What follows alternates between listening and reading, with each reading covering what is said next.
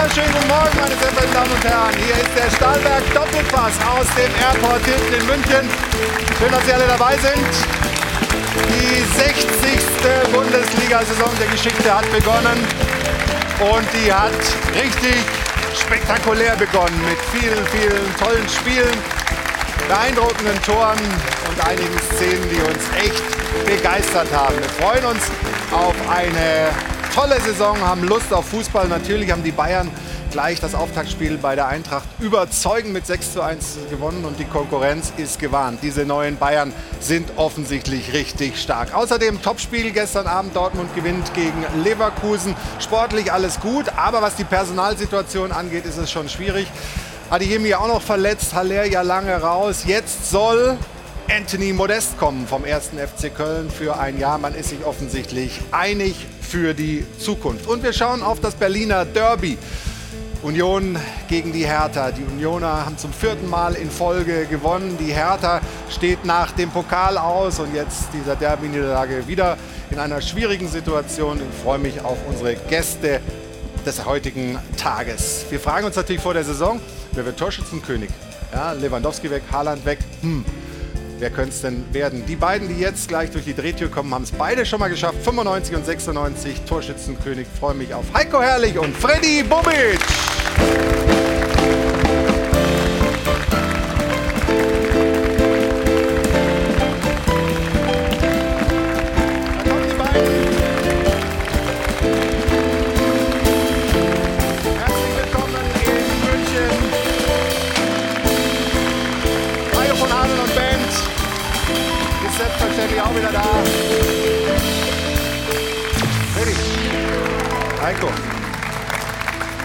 So, Habt ihr euch irgendwie abgesprochen oder so? das habe ich vorhin zu ihm auch gesagt, ja, genau. Ihr müsst vorher mal telefonieren. Na gut, also wenn ich das Sakko ausziehe, dann sind wir alle drei gleich. Also das, das machen wir nicht. Also gut. Schön, dass ihr da seid. Ähm, beide Torschützenkönig gewesen. Du damals mit 17 Toren. Der Torschützenkönig mit den wenigsten Toren in der Bundesliga-Geschichte. Aber Kann, kann egal, nichts dafür, da waren lauter schlechte Stürmer wahrscheinlich in der Liga, genau. Heiko ein paar mehr. Aber insgesamt liegt er vorne oder lag er vorne. Mehr Tore geschossen als du in seiner Bundesliga-Geschichte. Ich habe es mal aufgeschrieben. 109 zu 75. Kannst du damit leben heute mit etwas Abstand? Ich kann damit leben. Er hat auch ein paar Länderspiele mehr. Ja. Äh, Freddy war ein überragender Stürmer. Hat überall, wo er war, eigentlich getroffen und seine Mannschaften äh, besser gemacht. Ihr habt ja auch mal zusammengespielt. Ja. Kurz, kurze gemeinsame Zeit. Wie ist die Laune jetzt nach der Derby-Niederlage? Wirkst eigentlich ganz aufgeräumt. Ja gut, es ist der erste Spieltag gewesen. Ne? Und äh, stimmt, es ja. ist, natürlich, ist natürlich hart, ein Derby zu verlieren, das ist ja ganz klar. Vor allem, wenn es auch das vierte Mal in, in Folge jetzt auch ist. Letztes Jahr die drei Derbys verloren. Ähm, ist es nicht so schön, ist ganz, ganz logisch. Aber ist auch verdient gewesen. Die Niederlage gestern, muss man auch klar sagen. Dementsprechend müsst ihr mir dann die Stimmung jetzt ein bisschen aufhellen. Ja. Das versuchen wir, aber wir kommen natürlich nicht äh, drum herum, auch über die Schwierigkeiten bei der Hertha zu sprechen. Schön, dass ihr beiden da seid und wir haben noch weitere tolle Gäste, die ich jetzt vorstellen darf. Ich freue mich sehr auf unseren Sport 1 Chefreporter. Hier ist Patrick Berger. Schönen guten Morgen. Schönen guten Morgen, hallo. Von T-Online, Robert Hirsemann, auch da. Moin, moin. Guten Morgen. Und natürlich unser Experte Stefan Effenberg. Grüß dich, mein Lieber. Oh. Publikum ist offensichtlich gekauft. Ja, aber du hast trotzdem applausmäßig keine Chance gegen sie. Hier ist Jana Wosnitzer.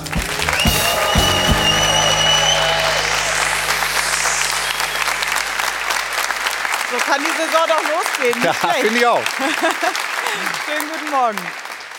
Ja, wir haben nicht nur Gäste passend zum Spieltag, sondern wir haben auch eine Frage der Woche passend zu unserem Gast. Es geht nämlich um die Hertha. Die macht genau da weiter, wo sie in der vergangenen Saison aufgehört hat. Es ist tatsächlich nur ein Sieg in den letzten sieben Pflichtspielen. Deswegen ist es auch keine große Überraschung, dass laut einer SID-Umfrage die Fans glauben, dass die Hertha in diesem Jahr tatsächlich absteigt. 49,8 Prozent haben das gesagt.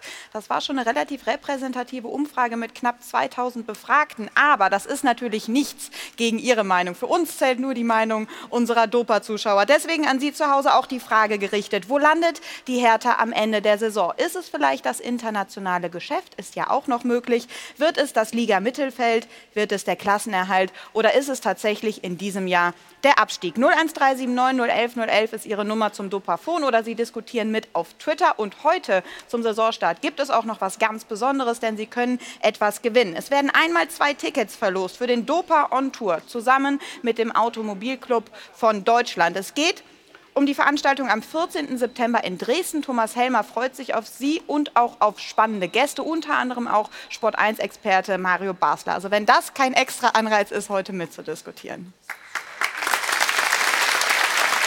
Und dann schauen wir mal, was dabei rauskommt, ob die Zahlen dann ähnlich sind wie bei den Kollegen vom Sportinformationsdienst oder ob die Dopa-Zuschauerinnen und Zuschauer da eine andere Meinung haben. Aber Hertha kommt gleich erst in der Sendung. Beginnen wollen wir mit dem Spiel des gestrigen Abends. Der BVB gewinnt gegen Bayer Leverkusen das Spitzenspiel und vielleicht die wichtigste Erkenntnis bei den Schwarz-Gelben. Es war wieder ein Spiel ohne Gegentor und das war letzte Saison ja das große Problem, die vielen Gegentreffer.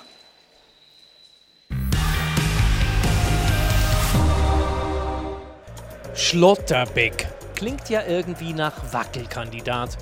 Aber ganz offensichtlich ist der Neuzugang vom SC Freiburg das komplette Gegenteil. Innenverteidiger Nico Schlotterbeck ist einer, der zupackt und mitreißt. Sowas kommt an beim BVB, wo in der Vergangenheit immer wieder mal das Thema richtige Einstellung, Reizstichwort Mentalität aufpoppte. Gemeinsam mit dem momentan oberschenkelverletzten Bayern-Neuzugang Süle und Routinier Hummels soll der 22-jährige Jungnationalspieler die in der vergangenen Saison so anfällige Abwehr stabilisieren. Und auch im zweiten Pflichtspiel der Saison spielten die Dortmunder, wenn auch mit Glück, zu Null. Hier hauchzartes Abseits, als Schlotterbeck angeschlagen im Mittelfeld lag. Vorne muss es ja, bis der angekündigte Ersatz für den erkrankten Mittelstürmer Aller vorgestellt wird, mit vereinten Kräften gehen. So wie gestern gegen Leverkusen. Und hinten natürlich auch. Mit einer neu formierten Abwehr, die nicht nur weniger Tore kassieren soll, sondern unter Mithilfe des jungen Nico Schlotterbeck eine wichtige Antwort geben muss. Können die Dortmunder die Mentalitätsfrage endlich abhaken?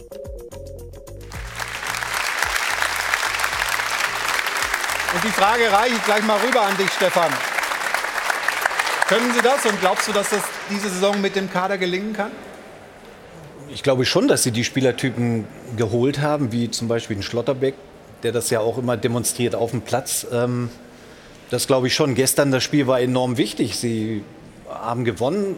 Sie haben kein Gegentor bekommen, was ja im letzten Jahr sel eher seltener der Fall ist. Ähm, das spricht auf jeden Fall da für, dass sie, dass sie äh, gute Spieler gekauft haben. Und das haben sie gestern auch gezeigt. War ein schwieriges Spiel, keine Frage. Aber sie haben auch Mentalitätsspieler dazu bekommen, auch Özcan im Mittelfeld zum Beispiel. Ähm, oder eben Schlotterbeck, Süle auch. Also ja, war ein guter Start für die Dortmunder. Kein schwieriges Spiel, aber gewonnen. Wie wichtig war das oder wie wichtig würde das sein, diese Mentalität, dieses, dieses unbedingte, tausendprozentige Gewinnen wollen in die Mannschaft reinzukriegen oder noch besser reinzukriegen, als es bisher der Fall war? Ja, sie sind jetzt gut in die Saison gekommen, haben das Pokalspiel gegen 60 gewonnen. Trotzdem muss man natürlich sagen, gestern hatten sie auch in der einen oder anderen Situation Glück. Ich glaube, äh, Patrick Schick hatte zwei Riesenchancen, die er normalerweise macht. Und dann kann das Spiel auch ganz anders laufen. Das war ein glücklicher Sieg. Aber jetzt für den Beginn nach der Unruhe letztes Jahr auf Edin, Edin Terzic ist das natürlich ein gelungener Auftakt. Und die Mentalität, ähm, ist sicherlich dann auch besser, wenn man so startet. Sie haben die Spieler dazugeholt, die diese Eigenschaften, diese Tugend mitbringen und hoffentlich die anderen anstecken. Aber es haben ja viele immer so gesagt, ja, das ist der Hauptunterschied zwischen den Verfolgern, unter anderem BVB und den Bayern. Dieses, dieses, dieses bisschen weniger vielleicht sozusagen es wollen oder unbedingt erzwingen wollen oder, oder überhaupt sich nur mit Niederlagen oder möglichen Niederlagen auseinanderzusetzen. Bei Bayern spielt das ja gar keine Rolle offensichtlich im, im Mindset.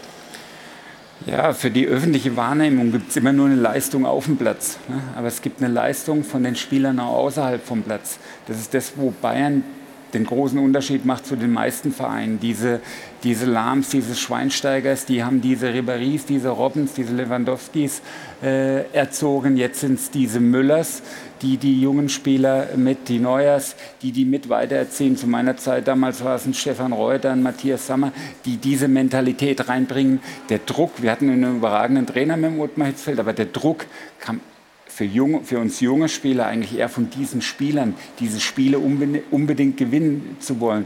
Und so ein Kimmich, der lebt es. Und das muss natürlich jetzt durch so Spieler natürlich auch mit reingelebt werden. Freddy, kann man Mentalität einkaufen? Kann man einkaufen, ja, es ist richtig. Äh, ähm, das ist, das ist möglich, aber wenn du, wenn du eine Mannschaft jetzt, äh, wenn wir bei Dortmund sind, natürlich äh, viele junge Spieler dazu holst, ne, da ist unheimlich viel Potenzial drin, ist unheimlich viel Power drin auch. Ja. Die Mentalität dafür sind dann die erfahrenen Spieler äh, zuständig. Und Heiko hat es richtig gesagt, du brauchst natürlich auch diese Spieler, ein gesundes Fundament, damit diese Spieler wachsen können, diese jungen Spieler mit diesen großen Potenzialen. Wenn du die nicht hast, dann ist es dann auch brüchig. Aber bei Dortmund sind es ja eher die Jungen. Also Bellingham ist ein Führungsspieler, ist, ist ganz jung. Schlotterbeck ist, ist auch noch sehr jung. Klar, also beim BVB ist es ja gerade der Fall, dass sich so eine neue Hierarchie jetzt gerade entwickeln muss. Und da sind eben so Spieler, wie du es angesprochen hast, Bellingham, dritter Kapitän jetzt auch, einer, der mit 18, 19 Jahren ist er jetzt geworden, in der Kabine letztes Jahr auch schon öfter mal Wort ergriffen hat, gegen die Führungsspieler dann auch was gesagt hat. Ähm, das kann man natürlich auf der einen Seite ein bisschen bedenklich sehen, dass so ein junger Spieler jetzt in diese Hierarchie dann aufsteigen muss, ranwachsen muss. Aber man kann auch sagen, da tut sich gerade was, da entwickelt sich gerade was und man hat ja auch immer noch mit, äh, mit Mats Hummels, mit einem Süle, der dazugekommen ist, mit Reus auch die Erfahrenen, die das kennen. Aber da bildet sich gerade eine neue äh, Achse, neue Hierarchie. Gregor Kobel darf man auch nicht vergessen, wie er da gestern sich nach den Paraden gepusht hat, auch ein enorm wichtiger Faktor. Also da wächst gerade schon was ran für den BVB. Aber ob diese Mentalitätsfrage einfach. Aber ist das schon, die, die Namen, die du jetzt genannt hast, ist das so eine Achse, die sozusagen Stabilität geben kann? Absolut, ja. Also das glaube ich schon. Du hast den Torwart hinten, du hast den Zentralen, einer der wichtigsten mit Bellingham. Für mich wird das einer der besten äh, Mittelfeldspieler der Welt. Ist auf einem guten Weg dahin und das ist auf jeden Fall eine Achse, die es gibt. Süle soll, wenn er dann wieder fit ist, äh, natürlich auch in diese Rolle reinwachsen. Und deswegen, man kann sich Mentalität schon ein Stück weit auch kaufen, aber es muss trotzdem auch äh, von sich aus, glaube ich, entstehen. Ist das eine Altersfrage, Stefan? Generell bei Führungsspielern oder ist das irrelevant? Ich glaube, wir haben ja ein gutes Beispiel mit Bellingham, der ja schon in jungen Jahren eben diesen Charakter zeigt. Und ähm, da ist das Alter nicht so entscheidend. Allerdings ist es schon gut, wenn du ältere, erfahrene Spieler hast, wie Mats Hummels zum Beispiel, der dann die Spieler auch ein Stück weit nochmal mitführt, beziehungsweise ihnen auch Tipps gibt. Also äh, das ist mit Sicherheit nicht verkehrt. Allerdings Mentalitätsfrage, die sollten wir eher stellen, wenn wir am fünften, sechsten, siebten Spieltag sind. Am ersten Spieltag na, ist es noch, noch schwierig zu beantworten. Aber es werden noch Phasen kommen für die Dortmunder, wo dann vielleicht die Frage wieder aufkommt. Aber ich muss auch sagen, im Gegensatz zur letzten Saison haben sie dazu gewonnen an Qualität und auch an Mentalität. Und das spricht schon mal für eine ganz gute Saison. Florian, was ich gestern interessant war, wenn ich ganz kurz äh, einhaken darf, wenn man sich die Mannschaft angeschaut hat, sind ja dann viele Stützen auch weggebrochen, Neuzugänge abgesehen jetzt von Nico Schlotterbeck, der quasi durch äh, Manuel Akanji getauscht wurde, war das ja die gleiche Mannschaft, die auch in der letzten Saison dann in der Rückrunde ohne, Haller, äh, ohne Haaland gespielt hat. Ähm, deswegen hat man da auch so ein bisschen gesehen, was in der Mannschaft vielleicht sich im Sommer getan hat, auch intern, ähm, dass sie dann eben gegen Widerstände auch ankämpfen. Das war gegen Leverkusen gestern der Fall. Also das war eine interessante ich, ich, ich gebe, Entschuldigung, ich gebe Stefan da recht. Letztendlich entscheidet sich das nach ein paar Spieltagen. Bei Sonne, wenn es läuft, ist jeder Mentalitätsspieler, das sind alle mit am Organisieren helfen, wenn es mal regnet, wenn es eben nicht läuft, dann zeigen sich, da zeigt sich dann die wirkliche Qualität nach Rückschlägen und dann muss man wirklich mal ja. warten, was passiert. Aber über Nico Schlotterbeck müssen wir trotzdem noch mal sprechen. Also das war, finde ich, für den ersten Auftritt echt spektakulär, wie er auf dem Platz stand, die Leute mitgerissen hat. Hart in Zweikämpfen, das war ja allgemein ein ziemlich hartes Spiel, muss man sagen voll ausgeteilt hat, aber auch eingesteckt, eingesteckt hat, die Kurve oder die, die Tribüne mitgerissen hat. Das war schon spektakulär für den ersten Auftritt und ich finde, wir sprechen immer so viel über Typen. Das ist ein echter Typ und davon haben wir viel zu wenig. Das finde ich richtig gut. Ein Beispiel nur aus den letzten Wochen. Ähm, Gerade zum Anfang seiner Zeit hat er ein Interview, ich glaube, bei, beim BVB selbst gegeben, wo er gefragt wurde, ob Süle und Hummels ihm dann noch eine Menge beibringen können, ob er da lernen kann. Und er sagt, ja, da kann er eine Menge lernen, aber die beiden können auch eine ganze Menge von mir lernen das finde ich spricht total dafür, wie selbstbewusst dieser Typ ist. Und ich glaube, das braucht man auch, um eine richtig große Karriere hinzulegen. Welche Rolle spielt äh, der Trainer, der alte neue Trainer, der ja, ja ein Urborusse ist, äh, gestern auch mehrfach gesagt hat, wie toll es ist, jetzt endlich mal im vollen äh, ich sage immer noch Westfalenstadion, äh, zu spielen und oder äh, als Trainer an der Seitenlinie zu sein. Was für eine Rolle hat er, Edin Terzic, um einer Mannschaft, du hast gesagt, die, die hat sich gar nicht auf allen Positionen jetzt so stark unterschieden, einen, einen anderen Geist zu geben? was heißt, einen anderen Geist zu geben. Ich glaube, wichtig ist erstmal, dass er die ganzen Abläufe und das Umfeld einfach kennt aus dem FF. Das ist ein Riesenvorteil. Er war nie weg. Er war immer auch im letzten Jahr dicht bei der Mannschaft dabei. Ähm, und ich glaube, er spricht die Sprache der Region. Ich glaube, das ist ganz, ganz wichtig. Und er ist äh, empathisch. Er kommt mit den Spielern gut zurecht. Er ist in der Kommunikation sehr stark. Aber wie gesagt, also wenn mal so eine Phase kommt, wo es mal ein bisschen Widerstände gibt oder schwierig wird, dann bin ich auch mal gespannt, wie dann hm. reagiert wird, beziehungsweise die Aussagen getätigt werden. Jetzt von den neuen Spielern ist momentan eben nur Nico Schlotterbeck äh, einsatzbereit und gesund. Wir haben es vorhin kurz schon gesagt beim, beim Einstieg in die Sendung. Äh, du hast äh, heute, glaube ich, sogar exklusiv rausgehauen. Modest kommt zum BVB. Klär uns mal auf, was, was sind die Hintergründe, wie weit ist man da und, und äh, was kannst du uns dazu sagen? Ja, also es fehlt nicht mehr viel. Äh, der Spieler, es gibt quasi eine Vereinbarung mit dem ersten FC Köln. Der Vertrag läuft ja 2023 aus. Er hat immer noch aus alten Zeiten, sage ich mal, ein sehr gutes Gehalt auch äh, bei den Kölnern und das können sie ihm schlichtweg nicht mehr bieten. Das heißt, sie können ihm nicht anbieten aktuell die, die Verlängerung. Er wird ganz gerne nochmal ein, wenn nicht sogar zwei Jahre äh, weiterhin äh, beim FC spielen und das macht die Situation schwierig und das ist die Absprache auch so mit den äh, äh, Bossen, auch mit Christian Keller. Ähm, und da hat man gesagt, wenn was Interessantes kommt, dann überlegen wir, was wir machen. Sie sind auch ein bisschen auf, aufgrund der Corona-Lage, ähm, hat ja auch Löcher reingerissen auf ähm, äh, Ablösesummen mhm. angewiesen. Und ähm, deswegen ist es jetzt eben so, dass der BVB sich eingeschaltet hat, ihn als äh, die Wunschlösung quasi auserkoren hat. Es gab auch Namen, klar, Icardi, äh, Dzeko, Cavani, aber man ist auf diese Lösung gekommen. Er ist sich quasi einig mit dem BVB über einen Einjahresvertrag. Und jetzt geht es eben noch äh, um die Ablöse. Da haben wir so gehört, dass es vier Millionen ungefähr sein könnten am Ende, wo man dann äh, auch von Köln-Seite sagt, das passt. Und ich rechne damit, dass dann bis Anfang, Mitte der Woche Vollzug gemeldet wird. Würde das Sinn machen, Freddy, für den BVB? Weil Sebastian Aller nach seiner ähm, Tumorerkrankung jetzt eine Chemo ansteht, man einfach nicht weiß, erstmal, wie gut er das Ganze übersteht und, und wann er dann auch wieder in alter Kraft äh, zurückkehren kann.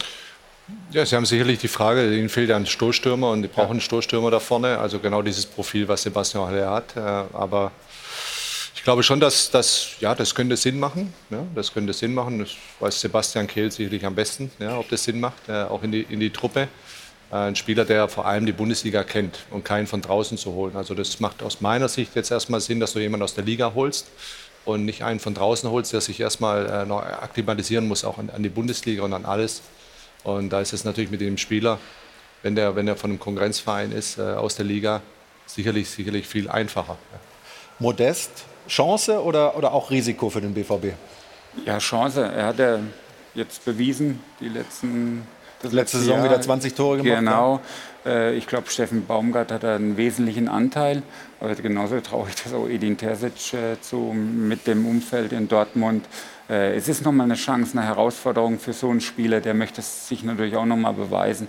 Ich sehe da eine, eine, eine, große Chance drin. Ist Modest das gleiche Niveau wie Haller? Ja, das ist schon nochmal ein anderes Level. Ja, weil Haller das einfach auch in der Champions League gezeigt und bewiesen hat. Das ist nochmal eine Stufe höher. Allerdings ist das eine große Möglichkeit für Modest. Obwohl ich im Letz letzte Woche saß ich ja hier und habe gesagt, ich würde jetzt den Spielern auch das Vertrauen schenken, die dort sind. In der Offensive gibt es ja viele. jetzt aber hat sich durch die Adeyemi-Verletzung, Adeyemi-Verletzung genau, natürlich noch mal ein bisschen verändert, aber der Freddy hat ja was Richtiges gesagt. Er kennt die Bundesliga und die Jungs kennen ihn ja auch, wie er Fußball spielt. Und von daher würde das sofort funktionieren. Also ich bin mal gespannt, ob du da echt gut informiert warst. Ich, ich finde das auch immer super. gut informiert. Das glaube ich auch. Ja, ob das stimmt. Schauen wir mal. Ich finde die, find die Variante auch gut. Ähm, ich glaube, dass zum einen dieser Punkt dazu kommt natürlich, dass er die Liga kennt. Das haben wir jetzt schon einige hier in der Runde gesagt. Aber er ist halt auch 34 und irgendwann kommt hoffentlich auch Aller zurück. Und das ist vielleicht ein Kandidat, der auch nicht auf den Stammplatz sofort pocht, sondern jetzt auch abgesprochen wird, was dann passieren kann, weil Aller am Ende noch eine Nummer größer ist und deswegen sich vielleicht dann, wenn es soweit ist, auch wieder hinten anstellt. Auf der anderen Seite bin ich sehr gespannt, was der erste FC Köln dann macht, weil der wird äh, Köln fehlen und da bin ich äh, echt gespannt, was die machen.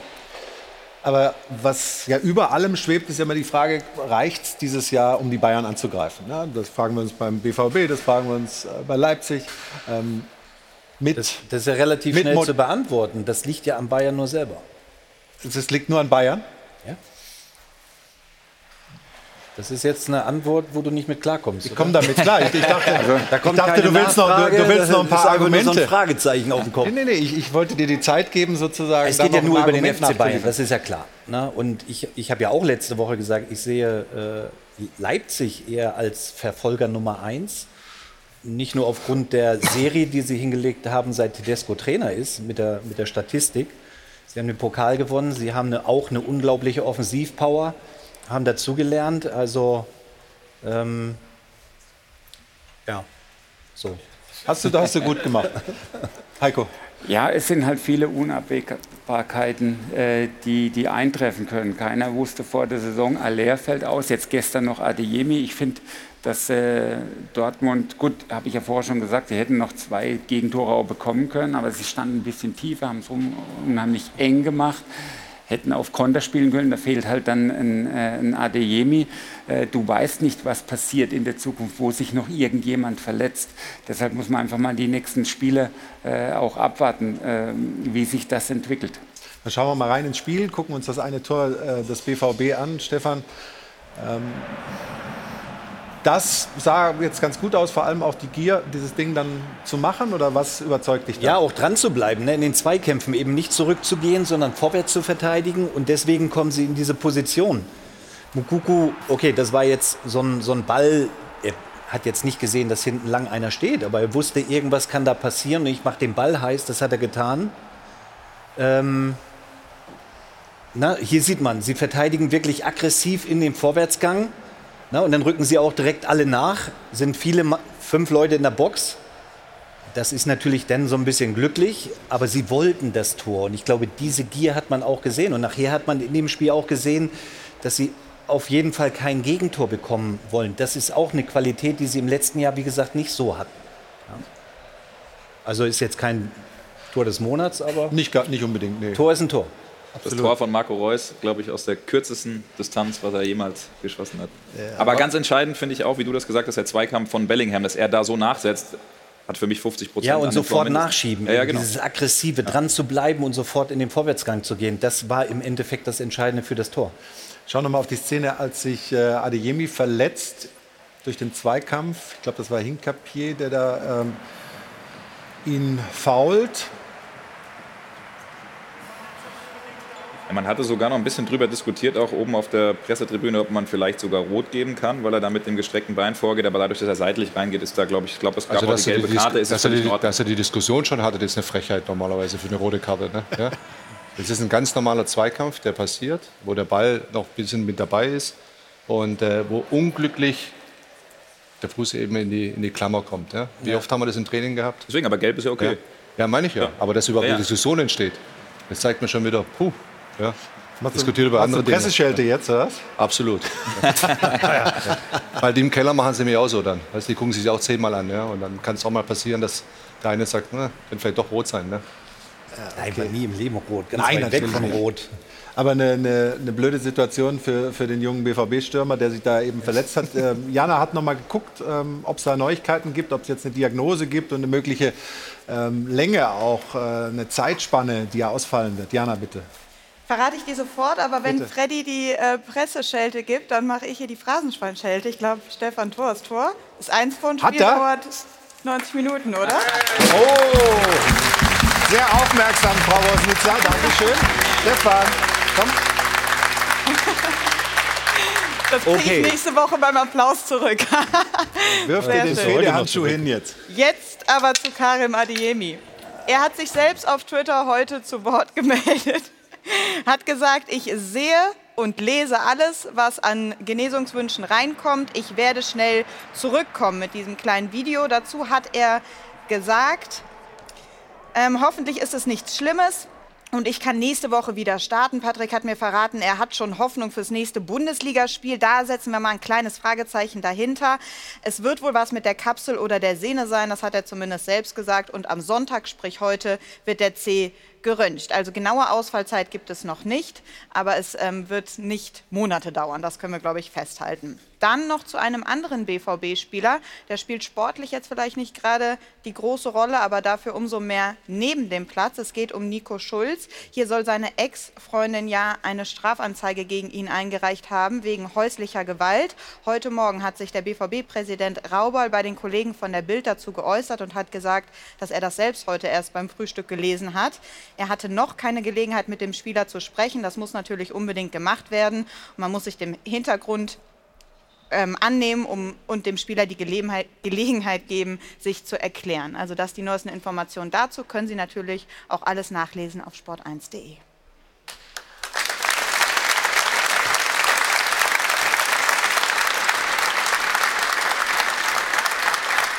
wollen das gar nicht juristisch bewerten und, und, großartig eingehen, aber es macht was mit ähm, einem Verein, wenn dann solche Schlagzeilen auftauchen? Ja, total. Also es ist natürlich fürchterlich, was, äh, was man da sieht, gelesen hat.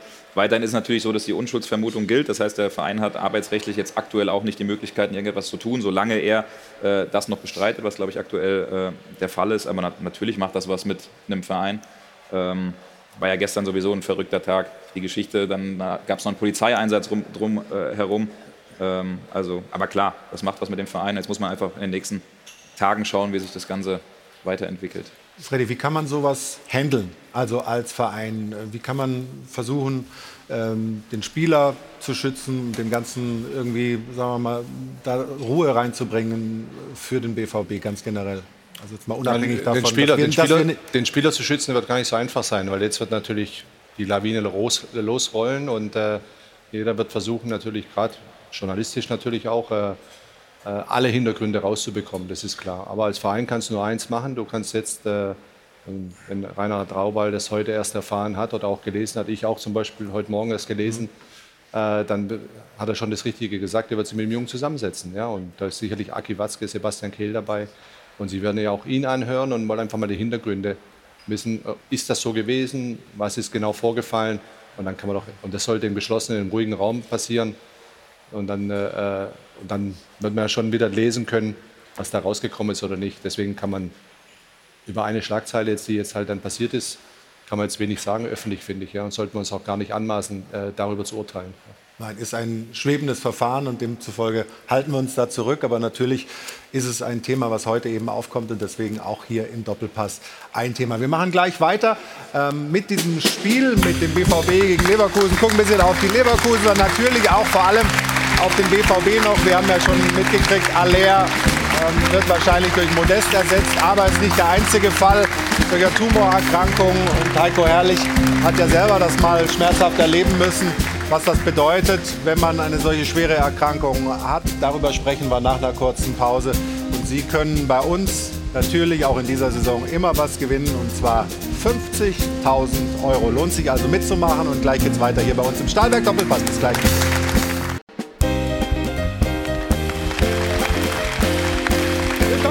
Stahlberg Doppelpass aus dem Airport Hilton in München. Schön, dass Sie dabei sind bei uns in der Runde. Heiko Ehrlich, Freddy Bobic heute zu Gast. Und wir waren beim Spiel BVB gegen Leverkusen. Da gab es noch eine kuriose Szene. Rote Karte gegen Radetzky. Gucken mal drauf, Stefan. Ja. Jetzt. Ja, ich schaue auch da. Ja, und jetzt nimmt er den Ball in die Hand. Ja, würde ich mal sagen, dumm gelaufen. Ne? Es war natürlich eine rote Karte, weil, weil er außerhalb des Strafraums ist. Deswegen Verhinderung einer klaren Torchance ist natürlich Millimeter oder Zentimeter. Was ich mir hier wünsche in diesem Fall, Felix Brüch war ja Schiedsrichter, hat ja sehr positiv über Radetzky gesprochen. Ja. Tadelloser Sportsmann. Das normalerweise rote Karte reden wir immer von zwei Wochen plus aufwärts. Sperre. Genau, Sperre. Und ich hoffe, dass hier nur ein Spielsperre äh, kommt, weil. Freddy schüttelt schon den Kopf. Nee. Ja, ist meine persönliche Meinung. Also. Ich sage ja nur, ich, bin, ich bin aber komplett bei dir. Meinung, dass, komplett bei dir. Dass Einspielsperre für sowas reicht, weil er eben auch ein tadelsloser Sportsmann ist. Aber, Aber du er glaubst musste- es nicht. Ja? aber du er glaubst, musste die rote Karte zwei, zeigen. drei Spiele geben. Gut, bei, bei den Elfmeter ist es so, ich weiß jetzt beim Freistoß auch nicht tausendprozentig, aber ich glaube, wenn der Ball dann danach die Anschlussaktion auch nicht erfolgreich war, dann gibt es automatisch zwei Spiele. Ja, ich hoffe nicht.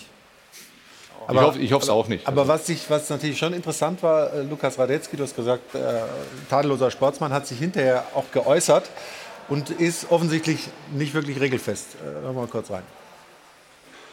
Ja, eine der kurioseren wahrscheinlich. Aber von mir aus äh, stand ich drinnen und äh, Kameras haben andere Meinung gehabt und äh, dann die Regelung steht dann so fest, dass ich da rote Karte bekomme und äh, ja, ob das dann die richtige Regelung ist, weiß ich nicht, aber ja, dann muss ich das akzeptieren. Ja, es geht hier um die Verhinderung einer, einer klaren Torchance. Ähm, es war eine 1 zu 1 Situation. Äh, Reus war alleine durch und dann äh, nimmt ihm der Lukas Radetzky den Ball äh, mit den Händen außerhalb ähm, des Strafraums, eigentlich vom Kopf oder vom Fuß. Und ähm, dann wird der Torwart behandelt wie ein Feldspieler. Ja? Wenn er außerhalb des äh, Strafraums eben ein Vergehen macht, sei es mit Foul oder mit Hand, und dadurch eine klare Torchance verhindert, so wie es heute war, der Fall war, dann muss ich die rote Karte geben. Das heißt, Ermessensspielraum haben Sie in der Situation gar nicht. Also in dem Fall nicht, weil einfach Reus so nah dran war. Ja. Wenn der Reus fünf Meter weg gewesen wäre, äh, dann äh, wäre es auch keine klare Torchance gewesen. Und das Entscheidende, wir können die Szene ja gleich nochmal einspielen, Freddy, ist nicht, wo der Radetzky steht. Ich glaube, da hat er auch darauf geachtet, dass er nicht außerhalb vom 16er steht. Aber die Hände sind halt außerhalb und demzufolge. Da waren wir uns aber auch nicht sicher in der Vergangenheit so manchmal, ob das dann, ne? weil der kann ja auch rauskommen und der haut mit der Faust weg und dann ist er vielleicht einen halben Zentimeter drüber oder wie auch immer. Äh, so sicher waren wir, so, also ich glaube, dass die meisten Torhüter sich da sich sicherer waren, wenn sie wirklich im Strafraum stehen und dann noch Hand raus. Also es ist ganz interessant. Also ich Im wusste Basketball seit- wäre es ja, glaube ich, so, ne? Im Basketball wäre es zum Beispiel so, im Handball wäre es so, ja, Ja, etc. ja, Also es ist ganz interessant. also man lernt immer wieder was dazu ja, beim Regelwerk. Aber Aber, Felix Brück hat es auch super Ja, erklärt, aber muss der ich sagen. Torwart, der Torwart, wenn er weiß, äh, also Ja. gerade bei Hochstehenden, äh, wenn, wenn, du, wenn du hoch verteidigst und der Torwart aufrückt, ist ja immer das Risiko, dass eine Kontersituation ist und dass er rauskommt und außerhalb von seinem 16er ist. Und, und dann ist es immer schwierig, wenn, wenn du als Stürmer den Ball vorbeilegst, halb hoch, und der berührt ihn mit der Hand, ist immer klar, dass er eine, eine, eine, eine rote Karte bekommt, weil in dem Moment ist es immer eine, eine, eine Torchance. Deshalb war es eigentlich klar, dass er das ich finde bekommt. ich find, äh, sogar anders noch. Also das, der 16er ist dein Arbeitsbereich. Du bist Profi-Torhüter. Musst du doch wissen, was du darfst und was du nicht darfst und nicht sagen, ich habe geglaubt oder beim Basketball ist es eh anders und beim Handball oder so. Also Aber sind wir doch mal ehrlich, äh, wenn es den Videobeweis nicht geben würde, dann wäre es da weitergegangen, ganz normal. Ja. Endlich, hat, äh, endlich mal richtig eingesetzt, da freue ich mich auch mal drüber. Ja, und der Linienrichter könnte es aussehen. Äh, Es muss ja auf Ballhöhe sein. Der hätte es aber nicht gesehen, 100 Prozent. Aber jetzt, jetzt nochmal trotzdem Weißt du, wie oft das schon mal war? noch mal Großer Freund ernsthaft vom da rein. Videobeweis. Ihr, ihr kriegt doch Schiedsrichter, es gibt doch jedes Jahr Schulungen und die Ja, aber doch nicht zu so einem Thema. Das, das gab es das erste Mal in. Ich habe das erste Mal überhaupt gesehen. Überhaupt, Ja, überhaupt. Ja, genau. Ich auch. Also, Also, also ist es nicht Ja, schlimm, aber dass der nein, Torwart ich das finde- nicht ich weiß, dass er nein, das wenn- nicht darf. Nein, Willst du aber- alle Regeln wissen im Fußball? Ja, dann viel Spaß. Aber du musst Nicht, als nicht, Torwart, Gott, also, Aber, aber Florian, wenn er, und das weiß er natürlich heute auch, er braucht ja nur die zwei Schritte vorgehen und mit dem Kopf das klären. Ne, dann, dann geht ja auch kein Stürmer hin. Also ein ist Stürmer riskant. geht ja nicht in den Ja, Zweikampf Der ist ziemlich nah. Wenn der auch hingeht, also ich wäre hingegangen als Stürmer. Wenn der dann auch rausgeht, also Ja? mit dem Kopf, ja dann klar. rappelt's. Ja, aber also, Wenn du da voll auf den drauf stürmst, natürlich ist es viel bequemer, den mit der, mit, der, mit der Hand zu nehmen. Ich glaube, er wusste schon, das ist eine, eine, eine, knappe Kiste. Aber wenn du da voll drauf äh, zustürmst als Stürmer und der mit dem Kopf raus muss, dann knallt's. Ne? Also, also, okay, jetzt breche ich das mal zu deiner Zeit. Oliver Kahn wäre jetzt rausgekommen. Dem Kopf hin. Wirst du auch mit dem Kopf Klar. also glaubst, jetzt mal ernsthaft, glaubst du, dass von den 18 Torhütern in der Bundesliga, die, die gestern auf dem Feld standen, dass da keiner diese Regel kannte? also ich bin da tatsächlich eher auch bei dir, Flo. Also du hast jetzt als Also Torwart, eurer, eurer weiß es offensichtlich nicht in, in Berlin. also als Torwart, das ist dein Arbeitsbereich. Müsste ich in Frage jetzt. du musst die Regel, glaube ich, also du musst die Regel beherrschen und kennen. Und ich kann mir das am Ende wirklich nicht vorstellen, dass er davon nicht äh, Kenntnis hatte, weil, weil Aber ich kannte die auch als Stürmer, weil ich wusste, wenn der rauskommt und ich vorbeigehe, ich musste nur ein bisschen an, der darf seine Hände nicht mehr benutzen. Also Wenn du kanntest den, die? Ja, klar. Was ist du? Du warst kein Torhüter. Ich sag mal, ja, wenn der 17 den mit der Hand berührt außerhalb vom 16er, Ja. dann ist er, geht er runter. 17 Torhüter kennen Sie und Radetzky ab ge- seit gestern. Jetzt kennen sie alle, ja, das ist richtig. Also auf jeden Fall eine kuriose Geschichte. Und dann äh, ging Tapsoba ins Tor gab es auch noch eine kleine Diskussion, ob äh, Diaby vielleicht, der ist aber der ist noch einen Kopf kürzer und so weiter. Und dann Freistoß, Stefan, von Marco Reus. Ich habe gesagt, bring ihn einfach aufs Tor, dann ist er drin. Das hast du Hab richtig gesagt. Oder? Ja, du brauchst ihn nur aufs Tor. Aber warum, warum muss er den dann so versuchen, da oben reinzuschnippeln? Also ich meine, oder? Wollte auf Zeit spielen. Also okay. Der war nicht schlecht. Der war gut. Also gut, damit haben wir äh, die aktuellen Szenen aus diesem Spiel mal abgehakt. Äh, Radetzky hat was dazugelernt. Wir auch in der Runde. Viele zu Hause wahrscheinlich auch. Ähm, aber das große Thema, wir hatten es ja vorhin schon, Modest kommt, Aller ist äh, länger raus, äh, steht eine Chemotherapie jetzt an. Und er ist kein Einzelfall in der Bundesliga. Und Jana äh, hat da auch die letzten Bilder sowohl von Union als auch von Hertha, da sind ja auch zwei Spieler betroffen in der letzten Zeit und leitet dieses Thema ein. Jana. Ja, tatsächlich, Flo, sind es ja drei Spieler an der Zahl allein zur aktuellen Zeit, die betroffen sind. Du sprichst es an. Wir fangen an mit Marco Richter, ja, ein Spieler von Freddy Bobic bei der Hertha, der ja jetzt zuletzt zurückgekehrt auf den Trainingsplatz. Das nur nach drei Wochen nach seiner Diagnose auch der Krebserkrankung. Bei ihm reichte eine Operation aus, keine Chemotherapie, deswegen auch diese relativ kurze Genesungsdauer und die Rückkehr auf den Platz. Zweiter Fall war dann Timo Baumgartel, auch er jüngst zurückgekehrt auf den Rasen. Bei ihm aber anders als bei Marco Richter reichte eine Operation nicht aus. Er musste sich einer Chemotherapie unterziehen. Bei ihm die Ausfalldauer jetzt insgesamt drei Monate. Schön, ihn auf jeden Fall wieder zurück auf dem Rasen zu sehen. Tolle Bilder, die wir da auf Twitter vom Club vom 1. FC Union Berlin gefunden haben. Jetzt muss man sagen, der Austausch zwischen den Spielern, der findet statt. Also Timo Baumgartel hat auch ganz offen gesagt, er hat schon mit Sebastian Aller gesprochen, denn auch bei ihm wird eine Operation nicht ausreichen. Auch er muss sich einer Chemotherapie unterziehen und Austausch ist auch genau unser Stichwort, denn tatsächlich haben wir mit Heiko Herrlich heute ja auch jemanden in unserer Runde, der zu seiner aktiven Zeit ja diese Diagnose Krebserkrankung bekommen hat und uns berichten kann, was das mit einem als Spieler und auch vor allem als Mensch macht. Und das wollen wir jetzt tun, Heiko. Ja, wir, können, wir können die Krankengeschichte der Einzelfälle nicht vergleichen. Bei dir war es ein Tumor, der im, im Hirn saß, an einer Stelle, die nicht operabel war. Ähm, wie hat dich damals diese, diese Nachricht erreicht und was hat das im ersten Moment und dann vielleicht auch in der Folge mit dir gemacht?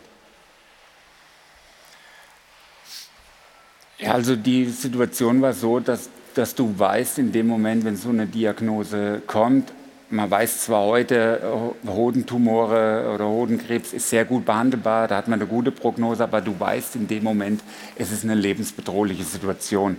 Das ist bei den Spielern jetzt genauso. Also selbst wenn du gute Prognosen hast, ist die Situation so, es ist lebensbedrohend. Ne? Und die Situation war natürlich bei mir damals auch von Anfang an klar, dass es nicht operabel ist. Das hat es natürlich zusätzlich erschwert.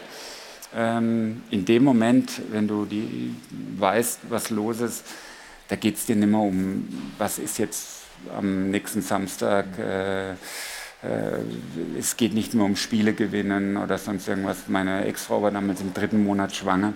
Es geht eigentlich nur noch darum, wie komme ich aus dieser Nummer nochmal raus. Ne? Und ähm, ich habe da sehr viel Unterstützung damals gehabt von unserem Vereinsarzt äh, Dr. Michael Preuß, vom Verein, von den Fans natürlich auch, äh, die da äh, auch mal gerufen haben, aber das nimmst du dann so nicht wahr. Äh, bei mir ging die Geschichte gut aus, weil ich ein, ein, zwar einen bösartiger, bösartigen Tumor hatte, aber sehr strahlensensibel und durch Bestrahlung äh, war das dann ähm, erledigt. Aber in so einer Situation, es ist ja nicht nur der Spieler, es ist jetzt die ganze Familie betroffen und äh, in in dem Moment, wo du sowas bekommst, ist die Unbekümmertheit für immer weg. Ne? Und ich denke jetzt an die Familie, an die Frau, der hat drei Kinder. Das ist schon eine schwierige Situation. Meine Informationen, die ich, die ich mitbekommen habe, man weiß ja nicht, wie viele Zyklen er jetzt da bekommt, aber er wird sich dann in Amsterdam erholen. Ähm, ist, ist es natürlich eine ganz schwierige Situation für das Umfeld auch. Ne? Und es macht natürlich was mit einem, ganz klar. Äh, du brauchst da jetzt Unterstützung. Ich denke, äh, dass er die beko bekommen wird vom Verein. Ähm, aber jeder reagiert ja da auch anders. Man kann nur hoffen für die Familie und für ihn, dass er bald wieder gesund zurückkommt. Und alles Weitere ist eigentlich dann nur noch Bonus. Das muss man ganz klar sagen. Ich möchte es jetzt nicht dramatischer machen, wie es ist, aber erstmal ist eine Tumorsituation oder eine Krebserkrankung ist eine lebensbedrohliche Situation. Also toll, dass du da auch so offen drüber sprechen kannst, äh, dass du auch jetzt in dem Fall an Sebastian Aller gerichtet und an, an, an das Umfeld eben klar machst, was das, was das bedeutet. Wir sprechen hier ja oft drüber, ja, was heißt das dann für den BVB und wen müssen sie dann einkaufen? Jetzt kommt Modest und so weiter. Aber es ist erstmal ein menschliches Drama, was körperlich jetzt erstmal schwierig ist, aber es ist auch wahrscheinlich psychisch schwierig ähm, aus, aus dem Gefühl, ich stehe voll im Saft, ich bin eigentlich in der Blüte meines Lebens, plötzlich so eine Diagnose zu bekommen, wo du, wo du dich dann mit ganz anderen Dingen auseinandersetzt plötzlich. Ja, wir sind ja schon, wir Fußballer sind ja schon irgendwo in der Blase drin. Und bei mir war das damals im Jahr 2000, das Jahr davor, Freddy, Freddy war da, war ja mein Mitspieler damals.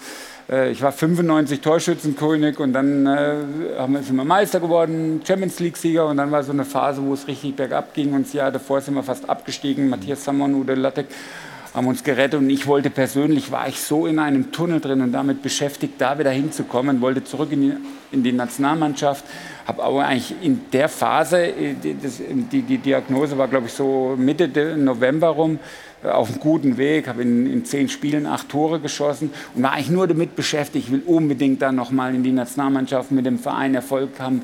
Sowas wie das Jahr davor will ich nie mehr erleben. Und plötzlich, und, und es läuft alles und du bist auf einem, auf einem guten Weg und plötzlich kommt so eine Diagnose. Und du denkst dir, über was hast du dir da Gedanken gemacht? Das sind doch überhaupt keine Probleme, ob du nächste Woche das Spiel gewinnst oder ob der, der dich nervt mhm. oder aufregt in dem Moment hast du andere Probleme und das ist bei mir eigentlich immer hängen geblieben, dass manche Dinge, äh, die tust du anders einordnen und anderen bewerten, und anders bewerten. Und die erste Reaktion, deine erste Reaktion war ja auch so, ja gut, Tumor im Kopf, äh, mach weg, so ungefähr, schneid ja, raus, ne? Ja, äh, ja, so in etwa, so nach dem Motto, ja, äh, ich weiß, Doki, äh, anders wie beim Knie, Knie auf, reparieren. Ja. Äh, aber ich habe das schon mal gehört, da geht Kopf auf und Tumor raus und dann äh, gibt es die Chance. Da hat er mich halt äh, darauf aufmerksam gemacht, äh, dass das in einer Region ist, äh, wo man nicht operieren kann, Pineales Region. Da laufen alle Nervenbahnen zusammen. Ich wäre dann wahrscheinlich schwerstbehindert gewesen, wenn man daran gegangen wäre. Und da ging es in dem Moment dann nur noch darum, das Ding darf nicht weiter wachsen, unabhängig, ob es jetzt gut oder bösartig ist, das wusste man zu dem Zeitpunkt nicht. Und fünf, sechs Wochen später hat man dann eine Biopsie gemacht und da festgestellt, dass es zwar ein bösartiger, schnell wachsender Tumor ist, äh, aber strahlensensibel, was für mich die Ärzte haben damals äh, gesagt, ja, die Gnade Gottes. Und ich war da sehr dankbar und, du bist ein äh, sehr gläubiger Mensch, ja. damals schon gewesen und immer noch. Ja, Hast ich habe damals für mich gedacht, ich habe so ein schönes Leben, ich glaub, konnte es vielleicht nie so richtig wertschätzen, aber danke, lieber Gott, äh, jetzt, ist, jetzt kommt ein anderer Weg, aber den werde ich halt jetzt mitgehen. Hast du dich mit dem Ende auseinandergesetzt?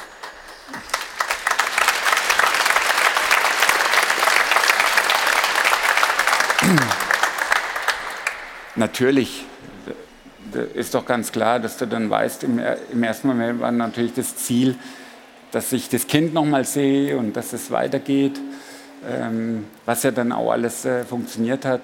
Und äh, ich habe halt dann einfach gedacht, äh, du lebst jetzt vielleicht noch einen Monat, zwölf Monate, fünf Jahre, zehn Jahre, 30 Jahre. Und dann irgendwo bin ich da, dann dahin gekommen und gesagt, die Zeit, die ich jetzt noch habe, die muss ich einfach nutzen und äh, das auch als Chance sehen. Dann habe ich natürlich versucht, im zwischenmenschlichen Bereich, wo ich irgendwo vielleicht Fehler gemacht habe, da aufzuräumen. Und das ist dir gelungen. Schön. Ja, sehr beeindruckend, dich das erzählen zu hören. Jetzt, äh, Freddy, habt ihr einen Spieler, Marco Richter, der ähm, auch eine Tumorerkrankung hatte, die operabel war, die keine Bestrahlung oder, oder Chemotherapie nach sich gezogen hat. Das keine Chemotherapie, soweit ich weiß. Ähm, wie habt ihr oder wie hast du mit ihm in dieser Phase gearbeitet? Heiko sagt ja, plötzlich sind ganz andere Fragen ähm, präsent, als man sie sich sonst stellt als äh, Fußballspieler. Also der Doc hat bei uns angerufen oder bei mir angerufen und äh, mich als erstes informiert darüber und äh, schon eingeschlagen. Ja, ja, äh, auch äh, das war natürlich schon war natürlich die erste Frage, ja, wie schlimm ist es dann, dann wirklich? Ist es schon weit vor? Nein, kann man noch nicht wissen, weiß man erst nach einer OP, wenn die Gewebeproben genommen sind, etc. etc. Ja.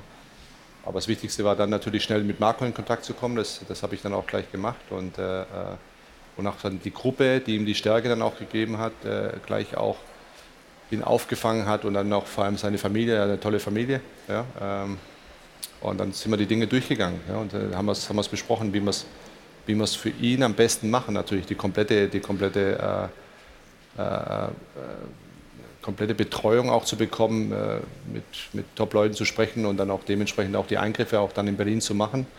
Und waren natürlich alle am Ende des Tages total glücklich, äh, dass er mit einem blauen Auge davon gekommen ist. Ja, ja, kann man vielleicht so sagen. Es ist ein bisschen schwer. Ist erstmal eine OP, die, die sicherlich nicht angenehm ist. Ja. Aber trotzdem hat er Glück im Unglück gehabt, dass es nicht ausgestrahlt hat. Also dass es sehr früh entdeckt hat und es selber auch irgendwie entdeckt hat, weil er gemerkt hat, bei mir stimmt was nicht. Ja. Und, äh, äh, und dann zum Arzt zu der Vorsorgeuntersuchung gegangen ist. Ja, ja. Also das machen ja viele auch nicht. Mhm. Auch gerade Fußballer, und da bin ich komplett bei Heiko, die denken, ja gut, das bis hier ist irgendwas, aber wen interessiert es ungefähr. Ne? Ja? Und man macht keine Vorsorge oder eine, eine extra Untersuchung. Er hat das gemacht, also vorbildlich muss man sagen, auch von selbst aus, vom eigenen Antrieb, wollte nachschauen lassen und das ist dabei rausgekommen. Also auch das für die Zukunft, auch für viele Spieler auch sehr wichtig, äh, äh, die vielleicht das eine oder andere vielleicht haben oder spüren äh, und über ihren Schatten springen und nicht zu sagen als Macho, ja, ich gehe da drüber weg und es ist mir egal, sondern einfach geh mal zum Arzt ja? ja. und mach vielleicht auch mal so eine Untersuchung. Das ist vielleicht gar nicht, gar nicht so schlecht. Aber hier ging es natürlich wirklich sehr gut aus und die Unterstützung hat ihm auch geholfen. Und wir haben auch den Freiraum ihm gegeben, auch wann er jetzt zurückkommt. Das liegt komplett bei ihm. Ähm, aber Glück im Unglück in der Hinsicht, dass er jetzt eigentlich sehr schnell wieder ins Training einsteigen konnte. Das wollte er auch, so schnell wie möglich. Aber wir haben ihn erstmal bei seiner Familie gelassen in Augsburg, wo er sich dann wirklich auch erholt hat, im Kreise seiner Liebsten im Endeffekt. Aber er ist jetzt wieder zurück im Training und wie lange? Noch nicht im Mannschaftstraining, aber wir haben gesagt, wir geben keinen äh, Zeitraum vor. Und ihm auch wenn er sich genau, wenn er wenn er sich bereit fühlt fürs Mannschaftstraining, äh, wird er gleich wieder eingegliedert. Das ist äh, da, da nehmen wir Rücksicht auf ihn, weil ganz ehrlich, keiner hat die Erfahrung jetzt gemacht, sondern das spielt auch psychisch eine wichtige Rolle auch, oder eine spezielle Rolle. Ja. ist ja nicht nur einfach die OP, sondern auch, was sich im Kopf abspielt, was sich beim Menschen, und ich glaube, Heiko hat das jetzt gerade auch in, in äh, komplett sauber auch dargestellt, dass auch das mit Menschen einem was mit, äh, äh, im Kopf auch natürlich auch macht, wo du dann versuchst, damit auch klarzukommen, auch für die Zukunft dann auch. Jana hat es ja gerade auch gesagt, ähm, die drei, also Sebastian Aller, aber vorher schon Timo Baumgartel und eben Marco Richter haben sich ja auch äh, irgendwie mehrfach geschrieben, miteinander Kontakt gehabt. Das ist, glaube ich, auch wichtig, dass man, dass man mit Menschen spricht, die, die das nachvollziehen können. Und Timo Baumgartel hat ein Interview gegeben beim, beim SWR, glaube ich, war das, wo er auch gesagt hat, ähm, das war auch wichtig, einfach mal zu weinen, auch stundenlang zu weinen und äh, Gefühle zuzulassen. Also da steht es, äh, also als wir die Diagnose kamen, tat das gemeinsame Weinen gut. Der Hund wird dann ruhiger, legt sich einfach nur dazu, schmust sich an. Das sind Momente, in denen es wichtig ist, Gefühle zu zeigen. Ähm, ich glaube, dass Heiko kannst du, kannst du nachfühlen, dass das eine, eine, wichtige Komponente ist, dass man auch einfach dann das mal zulässt, dass, da, dass man traurig ist, dass man Natürlich, ja, down ist. Natürlich, wir, wir Profis sind ja immer so viel Fassade ne? und ja. innen drin sind wir ja trotzdem Menschen. Und nach außen werden wir immer beurteilt nur nach, nach Leistung. Und, und das ist natürlich eine Situation, wo du völlig mit überfordert bist. Und natürlich hat man da auch viel geweint. Ich kann mich damals erinnern, am Tag drauf, als die Mannschaft dann informiert wurde, ähm, hat der Christian Nährlinger mir nach Hause das Buch von dem Lance Armstrong äh, gebracht, nach Hause gebracht. Und das habe ich natürlich verschlungen, weil ich natürlich wissen wollte, wie ging es anderen. Ich hatte jetzt damals keinen Austausch zu irgendjemand anders, weil es ja keiner hatte, Gott sei Dank. Ja. Und äh, das hat mir unheimlich viel gegeben, da einfach zu wissen, äh, Erfahrungen von, von, von anderen Menschen. Aber ganz klar äh, musst du dann auch mal ja, weinen und, und, und ähm, ja, dies, das rauslassen. Aber du hast dann auch, hat natürlich ein bisschen gedauert, bis du wieder zurückkamst, aber dann auch unheimlich viel positive äh, Resonanz bekommen, glaube ich. Also das ist ja auch was Besonderes. Dein erstes Spiel war dann BVB Schalke. Genau. Und da haben nicht nur die Schwarz-Gelben, sondern auch die Blau-Weißen für dich äh, applaudiert. Und ich glaube, das äh, muss man auch sagen. Du hast es geschafft. Und das muss man auch den Betroffenen jetzt sagen. Es ist alt möglich, es wieder rauszuschaffen, auch, auch nach so einer schweren Erkrankung. Ne? Ja, das war dann wirklich äh, gut. Ich konnte dann nie mehr die Leistung so bringen wie davor, ja. aber es war eigentlich wirklich äh, immer sehr positiv in jedem Stadion, wo ich, äh, äh wo ich dann kam. Die Leute dann immer sehr positiv auf mich reagiert. Das ist eigentlich heute auch immer noch so, äh, wenn ich mit Vereinen irgendwo unterwegs war. Äh, das, das, außer bei einem Verein. Aber trotzdem war das sehr angenehm. Ähm, ja, also ich bekomme auch immer noch äh, Zuschriften, zwei, dreimal im Jahr, wo halt Leute ähnliche Diagnosen bekommen und ich mache mir dann auch wirklich äh, die Mühe und rufe die zurück oder äh, spreche mit denen. Ich bin ja nur Laienmediziner, ich kann denen ja nicht wirklich helfen, aber ich, ich äh, höre mir das zumindest an und, und äh, sage denen, wie es mir war und wünsche denen alles Gute dann. Und das tut denen manchmal dann auch gut und die freuen sich dann. Auf jeden Fall. Ja, also wir sind, äh, man merkt es ja auch so ein bisschen in der Runde.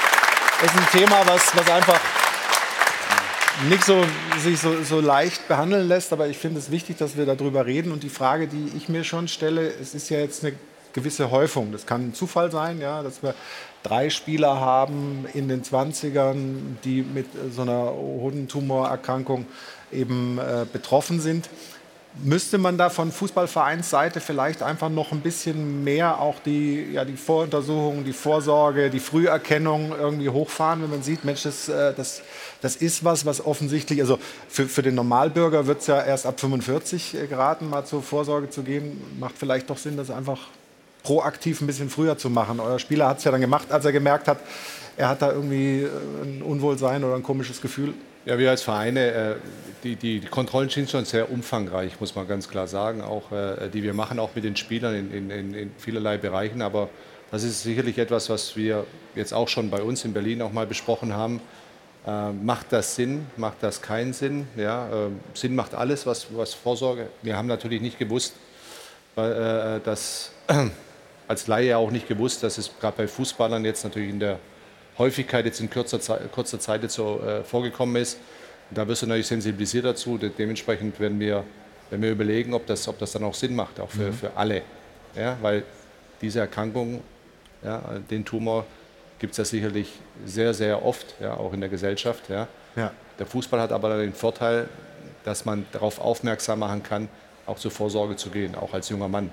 Ja, und ich glaube, äh, dem, dem sollte man gerecht werden. Deswegen ist, es, ist es wichtig, damit auch offen umzugehen. Ja, und wir werden als Verein sicherlich überlegen, ob man das, äh, ob man das äh, intensiviert.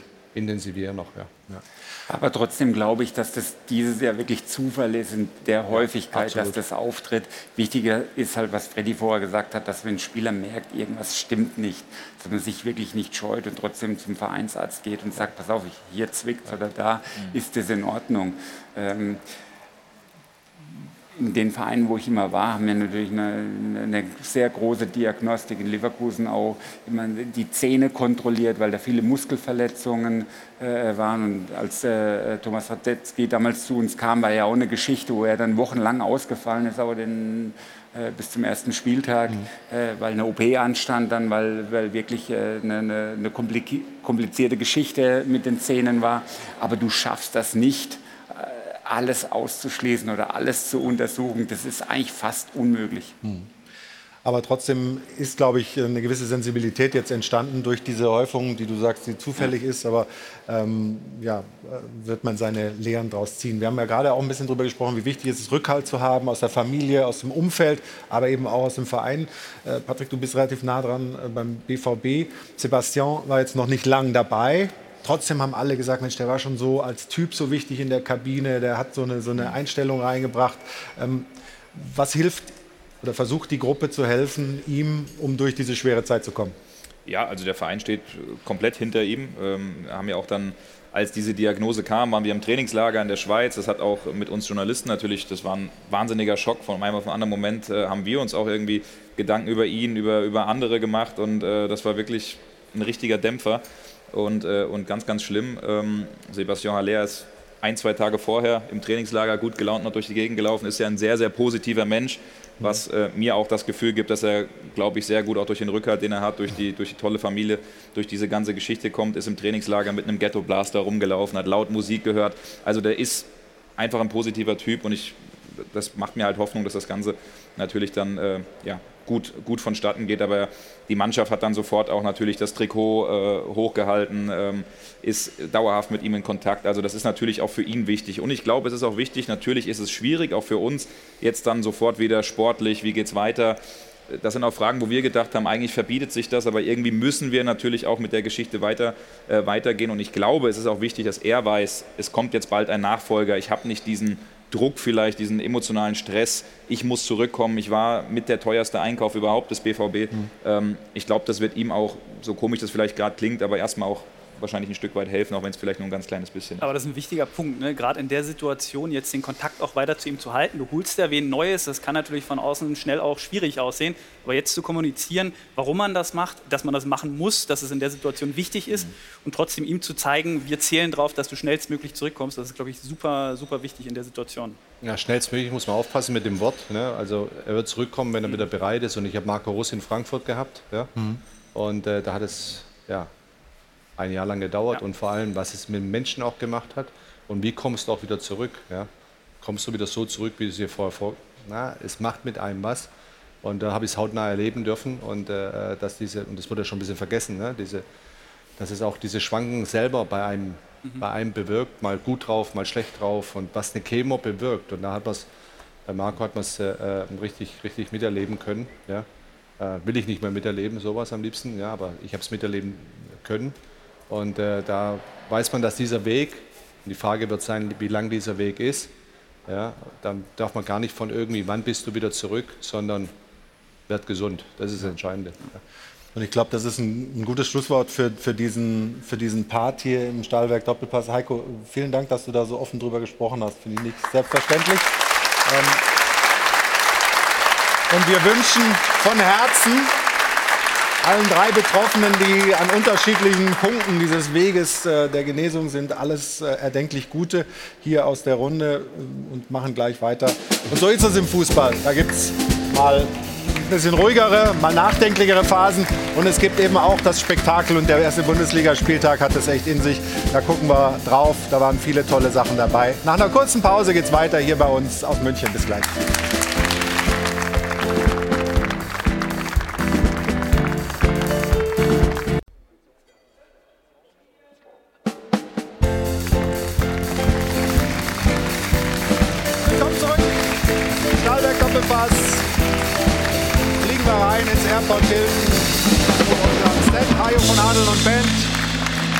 Begleiten uns wie immer musikalisch. Wir haben schon eine Menge besprochen hier in der Sendung, äh, waren beim Topspiel, beim BVB, ähm, haben diese, ja doch diesen emotionalen Part auch gerade gehabt, wo wir über die Erkrankungen der Spieler gesprochen haben. Du hast uns deine Exklusivmeldung mitgebracht, dass Modest wahrscheinlich erstmal der Ersatz wird für Sebastian Aller.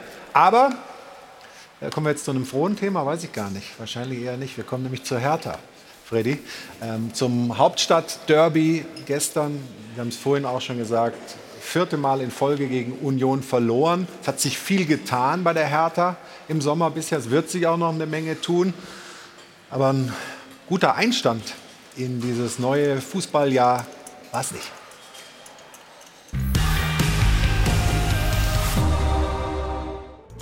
Neue Saison, neuer Trainer, neuer Präsident, alte Leiden.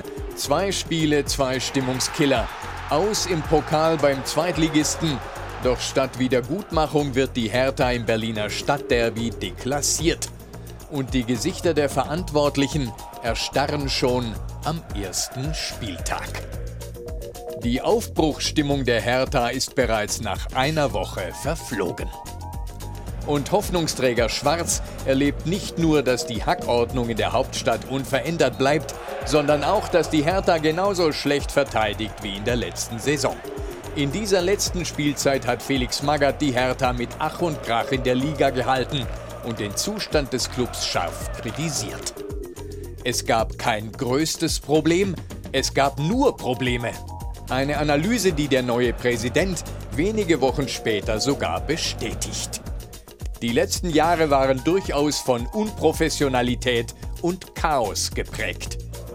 Fredi Bobic hat das Chaos der Hertha nicht eingeleitet und auch nicht das Geld des Investors verbraten. Das waren andere. Aber er hat vier Trainerpersonalien entschieden, drei Transferperioden verantwortet und den Abwärtstrend bis jetzt nicht gestoppt.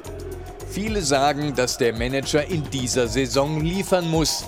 Wir fragen daher, wann gibt es bei der Hertha endlich sichtbare Fortschritte? Herr Bobic.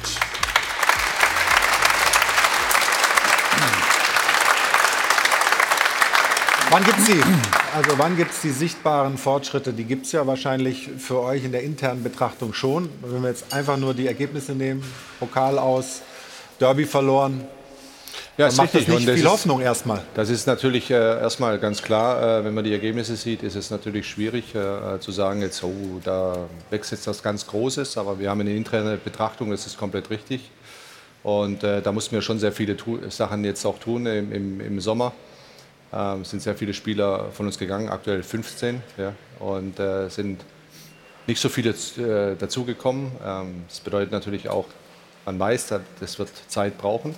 Zeit brauchen in einer, in einer Bundesliga-Saison, wenn du reinkommst, äh, hast du nicht viel Zeit, ja, weil alles schaut nur auf die Ergebnisse.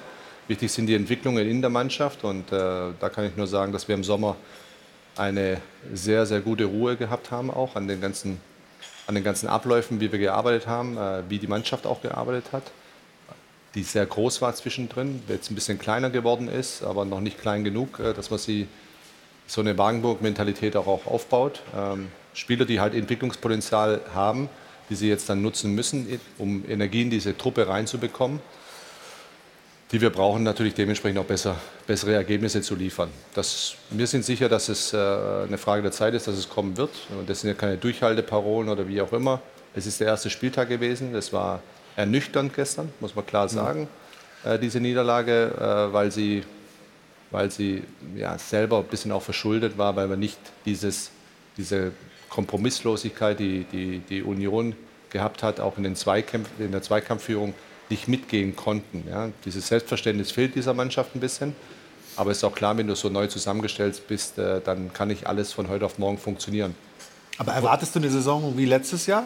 Bis zum Ende schwierig? Ich erwarte jetzt erstmal gar nichts, sondern nur, dass wir von Woche zu Woche hart arbeiten. Ja? Und dass, dass die Jungs es verstehen, wie sie, wie, wie sie zu diesem Erfolgsweg auch kommen. Dem Trainer richtig zuhören, dem Trainerteam, die äh, wirklich tagtäglich eigentlich äh, auch in der Vorbereitung das richtig, richtig gut gemacht haben. Die Jungs auch fit sind, auch äh, komplett da sind, aber die Mannschaft muss sich also auch noch ein bisschen untereinander finden. Das ist klar. Äh, und sie muss die Basics noch viel, viel besser machen. Basics sind für mich einfach, äh, ob das eine hohe Laufbereitschaft ist, aber gepaart mit, mit einer Kompromisslosigkeit in den Zweikämpfen. Das war gestern zum Beispiel unser großes Problem. Da haben wir uns den Schneid abkaufen lassen gegen eine Mannschaft, für die das seit zwei, drei Jahren ganz normal ist, äh, ihre Sp- Spielart. Und äh, wir müssen uns an unsere Spielart gewöhnen und da müssen erstmal dahin kommen, dass wir dann auch so konkurrenzfähig sind, dass wir auch Punkte machen. Die werden wir machen. Ja? Aber es ist ein Weg dahin. Wir haben immer gesagt, es wird ein Prozess sein. Wie schwierig ist es denn, die Situation? Die Abgänge sind ja schon beschrieben worden, 15 an der Zahl. Es sollen möglicherweise noch ein paar dazukommen. Also erst Ende August, da sind dann schon vier Bundesligaspiele gespielt, da ist man schon aus dem DFB-Pokal ausgeschieden. Eigentlich zu wissen, mit welcher Truppe äh, arbeite ich jetzt, äh, auch wussten für einen Trainer. Das wussten wir ja schon vorher, dadurch, dass Das ist wir auch die nicht Releg- nur euer Problem, haben andere Mannschaften auch. Die haben andere Mannschaften auch. Äh, äh, Jetzt nehmen wir mal die ganzen Premier League Clubs oder die Champions League Clubs weg, auch äh, die ja, sich zum ersten Spieltag in die, ihre Mannschaft hinstellen.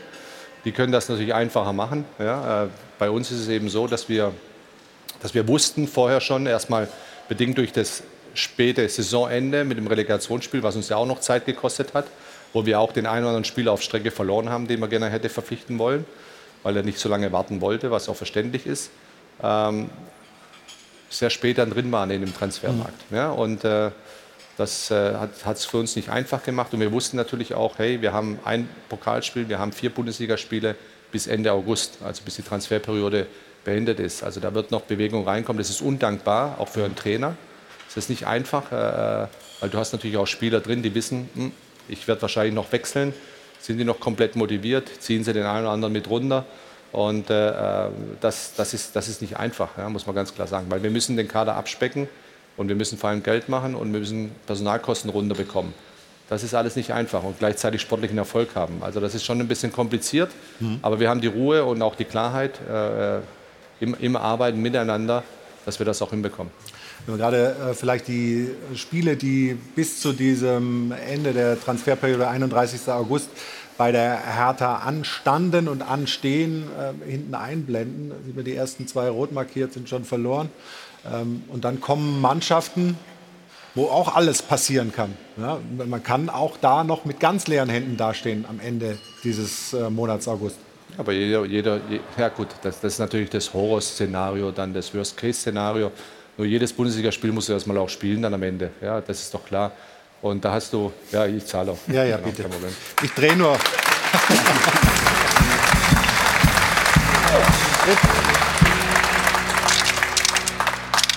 Und deswegen, und deswegen äh, äh, habe ich jetzt keine Angst vor den, vor den Gegnern, die da kommen. Ja? Und äh, sollte die Mannschaft ja auch nicht haben. Ja? Wir werden jetzt nächsten Samstag vorm sehr vollen Olympiastadion spielen gegen Eintracht Frankfurt. Ja?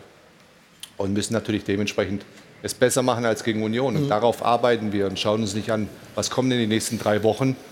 Ja, jedes Spiel musst du da erstmal komplett angehen. Ja. Stefan, deine These bei T-Online ähm, richtet sich ja auch auf ja, die Prognose für die Hertha in dieser Saison und auch ein bisschen mit Blickrichtung auf Freddy Bobic wird gemessen werden daran. Also siehst du langsam auch den Druck auf ihn steigen? Na, ich glaube, dass er selbstkritisch genug ist, das genau so zu sehen, hoffe ich zumindest. Ich glaube schon, dass äh, Hertha wieder ein verdammt schwieriges Jahr vor sich hat. Ähm, wenn du in die neue Saison nach der Relegation reingehst und erstmal froh bist, dass du noch in der ersten Liga äh, bist, dann das äh, Pokalspiel verlierst, ist ja nicht nur ein finanzieller Verlust, sondern auch ein sportlich gesehener Schaden. Ähm, und dann verlierst du das Derby wieder und hast, ich finde schon, die nächsten drei Gegner. Natürlich muss, ich bezahle gleich drei Euro. Sehr gut, das läuft hier werden. fürs Phrasenschwein. Ähm, ich übernehme das. Aber eigentlich ist es ja immer wichtig für eine Mannschaft, wenn du aus einem unfassbar schwierigen Jahr herauskommst, dass du am Anfang einer Saison dein Selbstbewusstsein aufbaust. Und das kannst du durch Spiele. Und das haben sie eben im Pokal nicht geschafft und gestern im Derby auch nicht. Das spricht ja dann wieder dafür, dass es schwierig wird. Und da, da bin ich auch überzeugt von, weil ich in diesem Kader, Freddy, berichtige mich, nicht wirklich einen Führungsspieler oder Führungsspieler sehe, so wie sie jede Mannschaft eigentlich hat und wovon auch die Mannschaften leben. Das ist ganz, ganz wichtig. Das sehe ich bei der Hertha eben nicht. Oder sind da welche? Nein, wir haben schon Spieler, die vorangehen. Also das ist nicht so, äh, dass wir keine Spieler haben, die äh, vorangehen möchten auch ja, und das, das dementsprechend auch ausführen. Aber das hast du nicht in, in, Hülle und Fülle, hast du den eigentlich auch nicht da. Ja, das ist, wer, äh, also ist auch ganz normal. Wir haben, wir haben einen Plattenhardt, der schon länger da ist, der ein positiver Geist in der Mannschaft ist, ein Leader nach innen eher. Ja. Mit äh, Kevin Prince Boateng jemand, der nach innen, aber genauso nach außen wirken kann und auf dem Platz auch wirken kann. Ja, und äh, äh ja, kann er. Also, kann ja, er auf jeden Fall. Ja. Also da muss man, muss man schon klar sagen. Ja. Äh, wird auch immer dahingestellt, irgendwie, der müsste jetzt alles alleine machen. Ne? Das ist nicht. Entscheidend wird sein, wie viel Energie kriegen wir insgesamt in die Mannschaft rein und wie schnell wachsen, wachsen die Jungs in ihren Rollen auch rein. Weil es sind einfach wirklich viele Spieler dazugekommen jetzt auch. Ja? Mhm. Und auch dieser Prozess braucht seine Zeit. Ja? Und äh, der sah schon in, in, den, in, den, in den Wochen jetzt eigentlich auch sehr, sehr positiv auch aus. Ja? Die Ergebnisse brauchst du dazu, weil du brauchst auch das Selbstvertrauen und das Selbstverständnis dazu, wenn du durch, durch Siege und Selbstvertrauen ist das Entscheidende in der Mannschaft, auch bei den Spielern. Wenn du, wenn du, äh, wenn du das nicht hast, dann, dann tust du dir natürlich ein bisschen schwerer. Und das ist ja das Problem. Ne? Es ist so ein bisschen schade. Die, ähm, Stefan hat es angesprochen, die, wir sind, Hertha ist äh, äh, durch die Relegationsspiele in der Liga geblieben. Es ist wahnsinnig viel ähm, Last auch von den Fans, von den vielen Fans abgefallen. Alle haben sich gefreut, wir bleiben in der Bundesliga. Dann ging es weiter mit wirklich Aufbruchsstimmung, finde ich, mit einem neuen Trainer, mit einem neuen Präsidenten, der jung ist, der anders ist, mit einem neuen Team. Und ähm, dann ging es los mit den Ergebnissen. Und das ist das große Problem. Ne? Ich würde nämlich auch noch ein einen Moment Feuer ansetzen. Nicht nur das Spiel in Braunschweig und auch ähm, das erste Bundesligaspiel, sondern davor, ich weiß, es sind Testspiele und natürlich äh, kann man auch mal ein Testspiel verlieren, aber es waren drei in Folge, glaube ich, in England, die man verloren hat. Was natürlich, glaube ich, zumindest als Außenstehender zu beobachten, natürlich kein gutes Gefühl gibt, ne, mit drei Spielen in Folge reinzugehen. Und das ist so ein bisschen schade, weil eigentlich total viel möglich wäre. Und dafür wäre natürlich entweder Braunschweig oder Union total wichtig gewesen, da mal ein Zeichen zu setzen. Heiko, du als Trainer, Sandro Schwarz neu dazugekommen, mit seinen Ideen, mit, seinen, mit seiner Art Fußball spielen zu wollen. Und wenn dann die Ergebnisse nicht kommen, ist das dann doppelt schwer für ihn? Natürlich, äh, keine Frage. Das ist natürlich schwer, aber ich glaube, es ist die richtige Entscheidung. Sandro Schwarz ist ein sehr guter Charakter, äh, der das in den Griff kriegen kann. Die Probleme, die sind ja nicht jetzt im letzten Jahr entstanden, die sind groß. Dann brauchte Freddy ein bisschen Zeit, das hat er in Frankfurt äh, auch bewiesen. Wenn ich die Mannschaft von, von Hertha sehe oder jetzt die letzten Jahre mal beobachte, äh, sehe ich ein ganz großes Kriterium. Wir reden immer über, über technische Dinge, über athletische Dinge, ähm, über taktische Dinge, aber die Identifikation, die Persön der, der, Leistungsfaktor Persönlichkeit, die Identifikation in diesem Verein, für den Verein alles zu geben, alles zu tun, die fehlt mir da ein Stück weit. Ich war in Regensburg Trainer 2016, wir sind gerade aus der Regionalliga äh, in die dritte Liga aufgestiegen, da haben wir auch erste Pokalrunde. Äh, fünf Minuten vor Schluss haben die es 1-1 gemacht, Hertha, und dann äh, die Verlängerung haben wir zwei Großchancen gehabt und im Elfmeterschießen haben wir verloren. Und so hat es das halt immer ein bisschen beobachtet. Also da war jetzt nie so dieses Gefühl, diese Spieler, da, de, dass die sich voll identifizieren mit dem Verein, alles füreinander zu, äh, tun jeder schaut irgendwo so ein Stück weit, dass er selbst äh, gut dasteht. Und das ist, glaube ich, das Wichtigste. Und das ist, glaube ich, Sandro der, der richtige Mann, dieses hinzubekommen. Diesen Faktor, dieser, dieser Identifikation mit dem Verein, mit dem Nebenmann, der neben dir in der Kabine sitzt, um alles rauszuholen, mhm. um wieder aus diesem Negativstrudel rauszukommen. Freddy war da damals auch in Dortmund dabei. Du bist damals gekommen. Wir haben damals Rekordtransfers für 50 Millionen äh, äh, neue Spieler geholt. Äh, Freddy, äh, Christian Wörns, äh, Viktor Ekbeber. Wir waren einmal am achten Spieltag auf Platz 1 erster Spieltag nach der, in der Rückrunde haben wir verloren zu Hause gegen Kaiserslautern und dann sind wir in einen Negativstrudel reingekommen und dann nicht mehr rausgekommen. Und da standen Spieler auf dem Platz, äh, die sicherlich mehr äh, schon äh, geholt haben an Titeln ähm, wie, wie, wie bei Hertha. Und irgendwann haben wir es aber dann doch geschafft, das wieder rückwärts zu machen. Und das wird die, die, die, die große Geschichte sein, bei Hertha sich identifizieren mit dem Nebenmann und dafür alles wieder zu tun, um da rauszukommen. Und Stefan, wenn wir ins Spiel schauen gestern, da gab es jetzt nicht so viele Szenen, wo man das Gefühl hatte, es ist schon soweit bei der Hertha. Nein, Freddy hat es ja schon zweimal gesagt heute. Ähm, es war erstmal eine verdiente Niederlage, weil Union es wieder richtig gut gemacht hat. Und die Hertha ist eben nicht in die Zweikämpfe gekommen. Und das ist das Fußball-ABC, dass du genau das ähm, machen musst. Und dass Union selbstbewusst ist, mit einer breiten Brust in das Spiel gegangen ist, das hat man hier gesehen äh, bei den Toren aus. Ein wunderbares Tor. Ich sag mal, ein Torwart. Ich sag mal, ein sehr guter Torwart hält den, schippt den raus, bin ich mir ziemlich sicher. Er sah ja bei dem anderen Gegentor ja auch nicht so glücklich aus, aber ich will es jetzt nicht an den Torwart festmachen. Ich sehe einfach bei Hertha eine Gefahr, dass man jetzt hingeht und sagt, ähm, es braucht Zeit. Das ist gefährlich. Das ist mhm. gefährlich, weil dann kommt dieser Strudel, wo du dann vielleicht wieder drin bist, wo du eben nicht mehr rauskommst, weil vielleicht dann auch die Qualität fehlt. Aber eine grundsätzliche Aggressivität habe ich gestern im Spiel eigentlich vermisst bei Hertha. Und da musst du eigentlich mit anfangen, wenn du rein spielerisch eben nicht die Qualität hast, dann musst du eben in den Zweikämpfen funktionieren und das haben sie gestern nicht. Dieser, dieser Worst Case, glaube ich, darf tatsächlich nicht eintreten. Man muss punkten in den nächsten Wochen, auch wenn das natürlich vorweggegriffen ist und die Saison jetzt erst startet. Aber um mal was Positives aus diesem Spiel rauszupicken, ähm, es war ein Derby. Hertha hat es relativ klar verloren. Äh, da hat auch keiner äh, was dran auszusetzen gehabt aber die Fans standen ja hinter ihnen. Ne? Es gab keine Pfiffe. Die Spieler sind nach dem Spiel in die, in die Fankurve gegangen und haben auch geklatscht immer noch. Also die Fans sind immer noch, sind noch bei Hertha. Die Saison ist ja total frisch. Ich glaube, das muss man irgendwie mitnehmen und dafür darf man die nächsten drei Spiele halt nicht verlieren. Also dieser Worst Case darf nicht eintreten. Du darfst gar kein Spiel verlieren am Ende des Tages. Ja? Du musst immer gucken, dass du jedes Spiel gewinnst.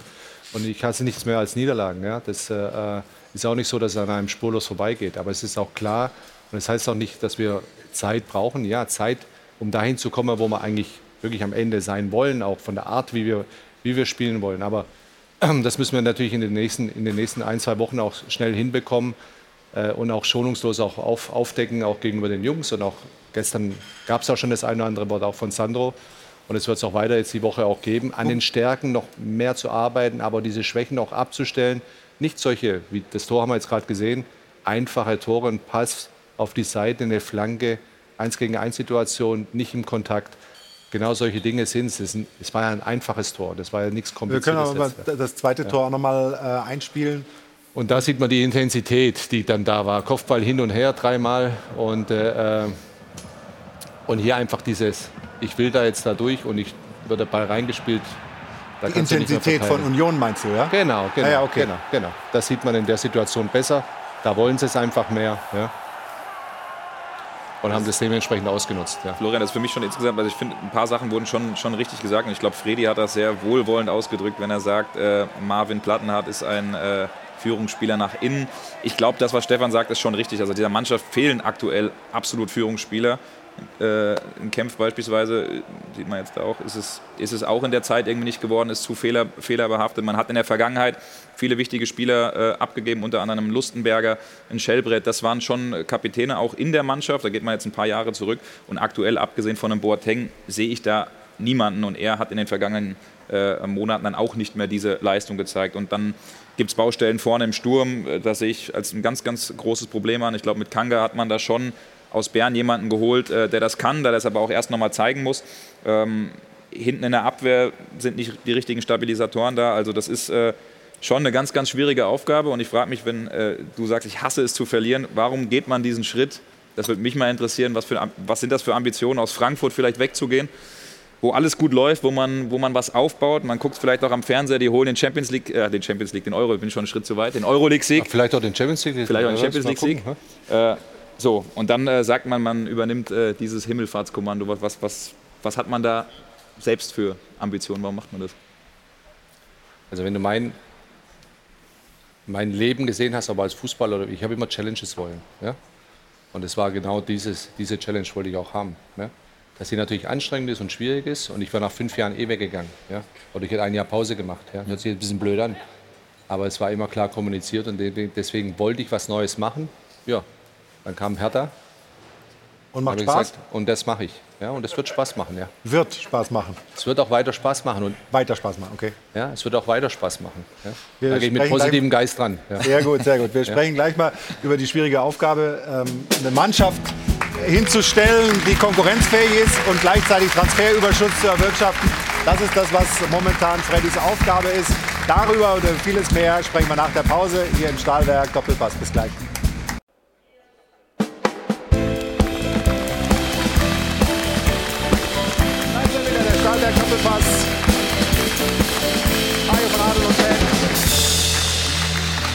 Dann sind wir wieder bei uns in der Runde. Wir sind mittendrin beim Thema Hertha BSC Berlin. Haben äh, Szenen auch schon geschaut äh, vom gestrigen Derby, das man deutlich verloren hat gegen Union zum vierten Mal in Folge. Und wir haben ja auch gefragt, wo wird die Hertha landen am Ende der Saison. Ja, unsere Zuschauerinnen und Zuschauer in der Frage der Woche und sind sehr gespannt, Hast du eine Idee, was rauskommt? Sicherlich keine positive. Meinst du? Okay, Jana. Hat Freddy das richtige Gespür? Tatsächlich ja. Okay. Also internationales Geschäft, das war ja Antwortmöglichkeit 1 bei unserer Frage der Woche, wo die Hertha am Ende der Saison landen wird, haben sage und schreibe 1% getippt. Das Mittelfeld, da haben es 6% geschafft. Der Klassenerhalt 26, ja, und der Großteil zu Beginn bei der SED-Umfrage waren es 50. Unsere Dopa-Zuschauer sagen 67 Prozent, also die deutliche Mehrheit. Es geht runter in Liga 2. Es die Hertha ist jetzt einfach fällig. So war es bei vielen Mannschaften mit großer Misswirtschaft, wenn sie jahrelang unten drin gehangen haben. Dafür gibt es ja auch noch andere prominente Beispiele wie den Stutt VfB Stuttgart, den HSV Werder oder auch die Schalker knapper Klassenerhalt waren ja immerhin noch knapp 30 Prozent, die daran glauben. Sie benötigen einfach die Zeit, vor allem eben der neue Trainer Sandro Schwarz, die spielerische Entwicklung und in die Köpfe der Mannschaft zu kommen. Das braucht nun mal ein bisschen. Die Rückschläge sind dabei normal. Also etwas Hoffnung ist noch da. Es gibt aber auch wirklich harte Kritik. Jetzt braucht Freddy Bobic ein dickes Fell. Die Hertha wird weiter gegen den Abstieg kämpfen. Freddy Bobic ist dafür auch maßgeblich mitverantwortlich. Er hat bessere Spieler verkauft, weniger gute eingekauft eingekauft, hat sicherlich auch mit der finanziellen Situation zu tun. Die Hoffnung bleibt, aber es wird für Schwarz und auch für Freddy Bobic eng. Und abschließend noch, etwas Verzweiflung, die sich hier breit macht bei diesem Fan. Bisher scheinen alle Wege und alle personellen Veränderungen zum selben Ergebnis zu führen. Gibt es noch alternative Ideen? Fragezeichen. Es ist wirklich frustrierend, als Her Hertha-Fan weder Veränderung noch Verbesserung wahrzunehmen. Die alternativen Ideen, die können wir ja vielleicht mal äh, als Freddy als Frage weiterleiten. Hat auch kurz Zeit darüber nachzudenken, denn in der Zwischenzeit hören wir uns noch die Antworten vom Dopafon an. Bei Hertha BSC hat sich überhaupt nichts geändert. Die Mannschaft spielt weiterhin unterirdisch schwach und schlecht. Man sollte doch sehen, dass etwas am Entstehen ist. Neue Mannschaft, neuer Trainer, es passiert doch etwas. Vier Wochen vor Schluss wird Felix wiederkommen und die Hertha wieder raushauen. Also wenn ich mir die Qualität der Hertha-Mannschaft anschaue, gehört diese Mannschaft eigentlich ins erste Drittel der Tabelle.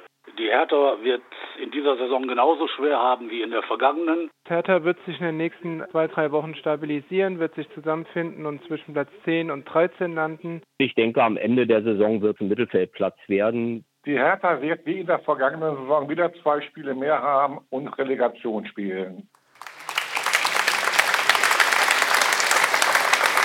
Alles dabei. Bandbreite der Meinung, allerdings, äh, wenn man die prozentuale Umfrage nimmt, doch wenig Zutrauen in die Hertha. Ähm, kann man das ignorieren oder nehmt ihr das schon auch wahr, was sozusagen natürlich, die öffentliche Wahrnehmung Natürlich ist? nehmen wir das wahr. Am ersten Spieltag äh, einen Abgesang auf den Verein zu machen, das finde ich schon ein bisschen verfrüht, ja, muss man auch klar sagen. Ja. Wir nehmen die Schuld äh, auf uns, wir haben die Frage gestellt. Also schon, es ist schon, ja klar, es ist aber, ich meine, ich, wir kennen ja das Geschäft, das ist ja nicht das Problem. Ich kann, wir können auch damit umgehen. Mhm. Ja und werden auch damit umgehen. Das ist, das ist logisch. Und äh, ich bin jetzt nicht davon ausgegangen, nach dem Pokal aus und nach, dem, nach, nach einer Niederlage gestern, dass äh, ähm, alle in totaler Euphorie sind. Ja. ja. das, ist, das ist natürlich auch klar. Wir werden daran arbeiten müssen, das ist, das ist logisch. Es geht auch nicht um persönliche Dinge, ob das jetzt um mich oder der Trainer oder wie auch immer entscheidend ist. Wir brauchen eine Kontinuität jetzt unbedingt. Ja. Die müssen wir reinbekommen. Und wir müssen den Weg gehen, der sehr hart ist ja, und den wir auch schon im Sommer gesagt haben, das wird ein Weg sein.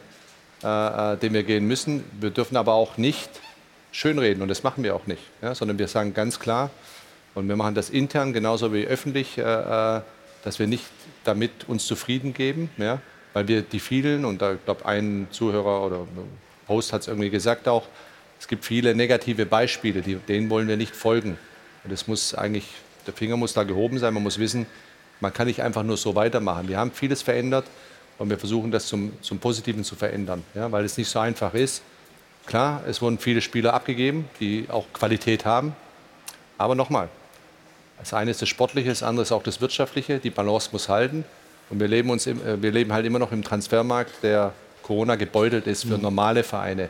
Wir sind kein Spitzenverein, sondern ein normaler Verein. Ja. Ein, ja, ja, genau, ein normaler Verein. Man will vom Big City Club, äh, vom, vom spannendsten Projekt in Europa jetzt wieder sich zurück und gesund äh, schrumpfen Richtung normaler Verein. Ein Zuschauer hat gesagt, eigentlich von der Qualität des Kaders müssten die irgendwo weiter oben spielen. Ist das so? Glaub, hältst du den Kader für stark?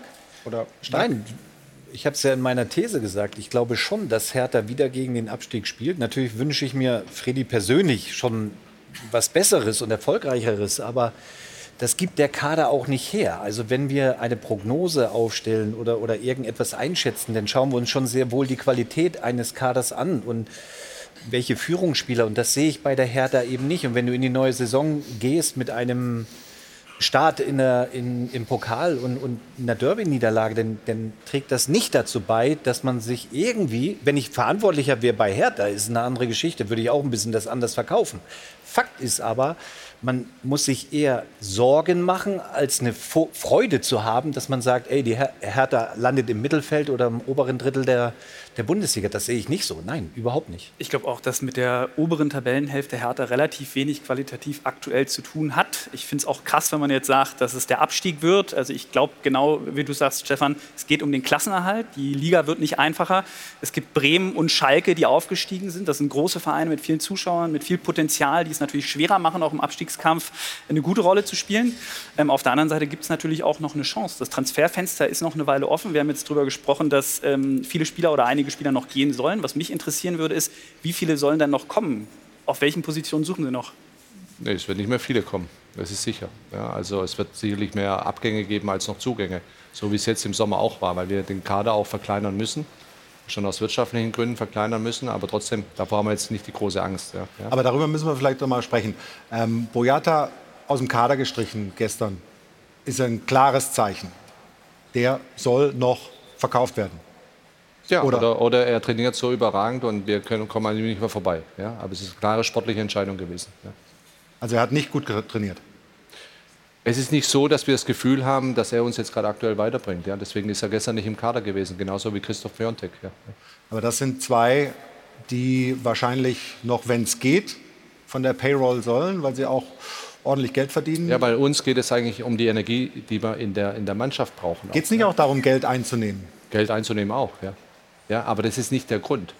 Wenn die, ich habe am Anfang gesagt, Luke Bacchio ist ein, äh, genau das Gegenbeispiel. Dodi Luke Bacchio, ja, der eigentlich ein Verkaufskandidat war ja, am Anfang äh, der, der Transferperiode. Aber der hat sich so gut entwickelt, jetzt auch in diesen Wochen, ja, und hat sich so committed auch zu Hertha BSC, mhm. ja, dass äh, für uns ganz klar war, nee, Dodi, du hast hier nochmal die Chance und kannst nochmal Vollgas geben. Ja. Macht gestern noch das einzige Tor für die Hertha. Genau. genau. Aber ähm, Geld kommt nur durch Transfers rein oder gibt es noch eine Chance, dass der Kollege Windhorst noch mal irgendwo was findet. Kannst du mir das Phrasenschwein schenken? Vielleicht äh, ist da, genug da ist drin. noch nicht genug drin. Nein, also äh, nochmal, äh, die Anteile sind verkauft. Äh, das Geld ist bereits geflossen gewesen in der Vergangenheit. Und ist auch schon ausgegeben. Und damit, damit, ist, es, damit ist diese Sache erstmal erledigt, dass, dass nicht jedes Mal diese Nachfrage kommt. Mhm. Ja. Und äh, aktuell können wir uns nur aus Transferüberschüssen finanzieren. Aber das ist ja schon ein Vorgang, da haben wir gerade eben mal kurz in der Pause auch drüber gesprochen. Wenn du, jetzt durften die mal Kicker Fantasy Manager Spiel machen und mal sagen, ich hole mir den, ich habe 375 Millionen. Ich erinnere mich noch, als ich damals in Berlin war und auch mal über die Hertha berichtet habe, wie Paul Dardai mal zu mir meinte, besorg mir 300 Millionen Euro und ich mache dir hier alles so. Ne? Das ja. war, da war noch weit vor Windhorst. Jetzt hatte man mal die Chance und hat wirklich so viel Mist verzapft und so viel in den Sand gesetzt. Äh, das ist eigentlich schon unglaublich. Was ich interessant finde an dieser ganzen Boyata-Thematik, ähm, man darf nicht vergessen, es war der Kapitän im vergangenen Jahr. Und der Kapitän, der, glaube ich, über zwei, drei Jahre kein einziges TV-Interview gegeben hat, kein Kapitän auf dem Platz war, kein Kapitän auch in der Mannschaft war. Und deswegen ist es da auch nur folgerichtig zu sagen, man macht diesen Cut und man wird ihn, davon gehe ich auch eigentlich fest aus, so wie ich das höre, dass es da auch Interessenten aus Belgien gibt, dass man da wahrscheinlich eine Lösung finden wird. Aber das ist schon ein Vorgang, wenn der Kapitän, der eigentlich im letzten Klar. Jahr dein Rückhalt sein sollte. Ist ja ein Spieler, der auch äh, mit Belgien weiter Nationalmannschaft spielen will, der muss sich auch zeigen, der muss auch Spielzeit haben im Verein. Deswegen wahrscheinlich wird da noch was gehen. Ist sicherlich denkbar. Ja, Freddy, also ähm, wo geht's hin? Wie geht's weiter? Was sind die nächsten Schritte? Einfach Tag für Tag? Wirklich? Also dieses, diese, ja, diese aber das alte, ist doch, du musst ja erstmal machen. Das ist auch, das Sandro Schwarz sagt auch immer, du machen erstmal. Ja? Arbeiten dran. Jede Woche aufs nächste Spiel. Ja? Ja? Und das bedeutet nicht, dass wir jetzt nur noch zwei Spiele zu spielen haben. Wir haben noch 33 Spiele zu spielen. Ja. ja? Also du musst doch, du musst doch deinen, deinen täglichen Job richtig machen. Ja? Und den werden wir auch den Jungs versuchen, auch nicht versuchen, sondern wir werden es tun. Ja? Ja? Wir, werden, wir werden sie ihnen auch einbläuen. Ja? Mhm. Ja? Und wenn dann diese Transferperiode endlich mal vorbei ist, Ende August, ja? dann wissen wir auch, auf welche Truppe wir uns komplett am Ende des Tages auch verlassen können. Ja? Und dieses Verlassen können, das ist ja eine, ein interessanter äh, Ansatz, den hast du auch ausgetestet intern. Wir haben ein Zitat von dir gefunden und gesagt, ich weiß gar nicht, wie viele Falschmeldungen ich produziert habe, um zu gucken, wo bei uns die internen Löcher sind. Das war ja ein Riesenproblem in den vergangenen Jahren bei der Hertha, dass da äh, die rechte Hand mit der linken nicht und der hat das da durchgesteckt und so weiter. Sind die Löcher gefunden, gestopft oder äh, was hast du denn ja, wir haben, für, wir haben, für ich, muss ehrlich, ich muss ehrlich sagen, losgelassen? Ja, die will ich dir nicht erzählen, natürlich, und äh, wo, sie, wo sie hochgegangen sind. Ja. Ähm, aber das ist, ja, das ist ja normal, wenn du irgendwo neu reinkommst, dann, dann schaust du natürlich, wen, wer ist wirklich loyal, ja? wen kannst du wirklich vertrauen. Ne? Und dann macht es jeder auf die eine oder andere äh, Art und Weise. Aber ich muss auch sagen, jetzt, äh, ähm, jetzt auch im, im, im Sommer ist eigentlich kaum was rausgekommen. Ja? Es war wirklich gut. Wir haben ja noch mal einen Schnitt auch gemacht im Umfeld, in der Arbeit in der Arbeit äh, um die Mannschaft herum auch, aber genauso äh, äh jetzt auch, in dem, auch im Präsidium ja, schon das eine oder andere angetestet und äh, auch die Transfers. Es ging alles sehr ruhig und sauber über die Bühne. Ja, ja. Schade, interne Löcher wir Reporter eigentlich ganz gut, ne? Ja, das gibt noch welche, aber es ist okay auch. Okay. Das wird sich erledigen irgendwann. Also ich weiß nicht, Freddy, ob du mir die Frage beantwortest, aber was meinst du, weil du bist ja am dichtesten dran, diese Leistungsstärke des Kaders, was Ja. gibt die her? Wo würdest du Hertha in dieser Saison sehen? Wir hatten Dopafon, wir hatten viele Mails, die geschrieben wurden, ne? Mittelfeld oder oberes Mittelfeld, wie auch immer, Abstieg gegen den Abstieg. Wie schätzt du den Kader denn ein? Wenn die, wenn die Mannschaft, wenn die Mannschaft sich so entwickelt, wie wir uns vorstellen, weil da einfach auch so viel Qualität noch drin schlummert, ja, in, in diesen Spielern. Wenn, wenn der Glaube da ist, wenn dieses Miteinander auch da ist, die Energie auf den Platz zu bringen, miteinander, äh, wenn wir das schaffen, dann äh, haben wir einen sicheren Mittelfeldplatz normalerweise sicher, wenn ich die Konkurrenz mir anschaue. Ja? Ähm, die Konkurrenz, die da in, in dem Mittelfeld spielt. Aber mehr ist, es, mehr ist es am Ende des Tages erstmal nicht. Das sind Entwicklungsschritte, die wir gehen. Ja?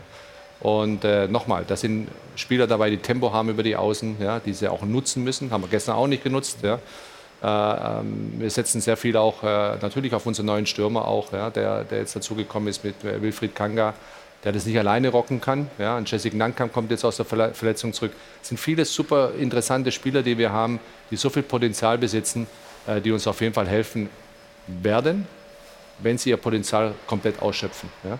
Und äh, das Schöne ist, wenn du Entwicklungspotenzial in einer Mannschaft siehst, die der da draußen jetzt natürlich nicht sieht, weil er nur den Samstag sieht, aber unter der Woche auch siehst, siehst äh, und dann sind es noch Kleinigkeiten, die eine wichtige Rolle spielen, weil du musst auch positive Ergebnisse haben, dass du das Selbstvertrauen am Ende des Tages hast und auf dem Platz zeigst. So, Das ist auch ja, komm, die positiven Ergebnisse, die du haben musst, damit du das Selbstvertrauen hast, die sind auf jeden Fall 3 Euro wert. Alles klar. Aber ich meine, Langsam kann er es mitnehmen. Dann. er hat seinen Optimismus und das ist auch gut so nicht verloren. Und wir sind am Anfang der Saison. Ich finde es immer wieder schön, wenn Freddy hier zu Gast ist und offen Rede und Antwort steht über die Hertha. Wir sind gespannt, wie der Weg weitergeht in der Saison. Du hast es ja beschrieben, dass das viele Schritte sind, die da folgen müssen. Wir werden hier sicher immer wieder drauf schauen. Machen gleich weiter, allerdings vorher Anna Dollack mit den Quoten, Neobet-Quoten zum heutigen Spiel Köln gegen Schalke. Und dann geht es gleich weiter hier im Stahlwerk Doppelpass aus der Runde im Airport Hilton.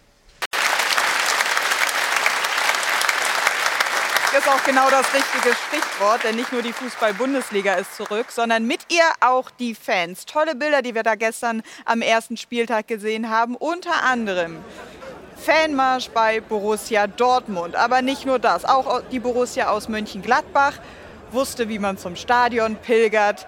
Die Bremer im Nordduell haben es in Wolfsburg ebenso versucht. Also die Fans haben richtig Lust auf den Start dieser neuen Saison. Ist ja immer noch nicht selbstverständlich, dass die Stadien wieder voll sind. Umso schöner, solche Bilder zu sehen. Ich habe mich auch mal unter die Fans gemischt. Äh, Bei den Bayern hat man allerdings keinen Fanmarsch in Frankfurt gesehen. Hat man nicht nötig. War eh klar, dass das 6 zu 1 ausgeht, war? Es war nichts super zu erwarten. Also es war eine Überraschung, dass es so deutlich würde, würde ich jetzt mal sagen. Aber das Teamgefüge stimmt auf jeden Fall. Wenn man da Jamal Musiala gesehen hat, wie der mit 19 Jahren vorangeht, ist schon beeindruckend, würde ich jetzt mal sagen. Und ähm, die Konkurrenz wird mehr, aber Bayern dominiert. Spielfreude ist so die große Überschrift bei den Bayern. Wie groß ist die Vorfreude der Fans auf diese Saison? Total. Also die Pause war sehr lange und kann wieder losgehen, würde ich mal sagen. Kann wieder losgehen. Das hat sich auch die Deutsche Bahn gedacht. Die hat einen wirklich humorvollen Tweet im Netz abgesetzt. Ein Bundesliga-Vereine als Fahrgäste in der Bar ein Thread. Ich lese mal den einen oder anderen vor. Die Bayern sitzen immer auf demselben Platz. Dortmund sitzt am Anfang ganz vorn, rutscht aber dann immer ein hinterher. Leipzig finde ich auch ganz nett, erst vor kurzem zugestiegen, nervt aber alle mit lautstarken Marketing-Sprech. Union bevorzugt es selbst im leeren Zug zu stehen. Köln hat die bekannte Bluetooth-Box dabei. Mainz, ach, ist ja auch hier. Gar nicht aufgefallen, aber schön, dass ihr da seid. Hallo, könnt ihr euch gerne mal durchlesen. Ist wirklich gut gelungen und vor allem muss man sagen, auch pünktlich zum Saisonstart. Ist man ja gar nicht so gewohnt von der Deutschen Bahn. Auch das haben sie geschafft. Man hätte ja eher erwartet, dass es so zum dritten Spieltag kommt.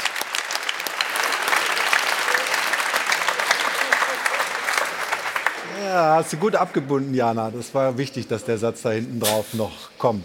Ja, wir freuen uns auf die Bundesliga. Macht richtig Spaß. Der erste Spieltag war richtig unterhaltsam. So schaut's aus.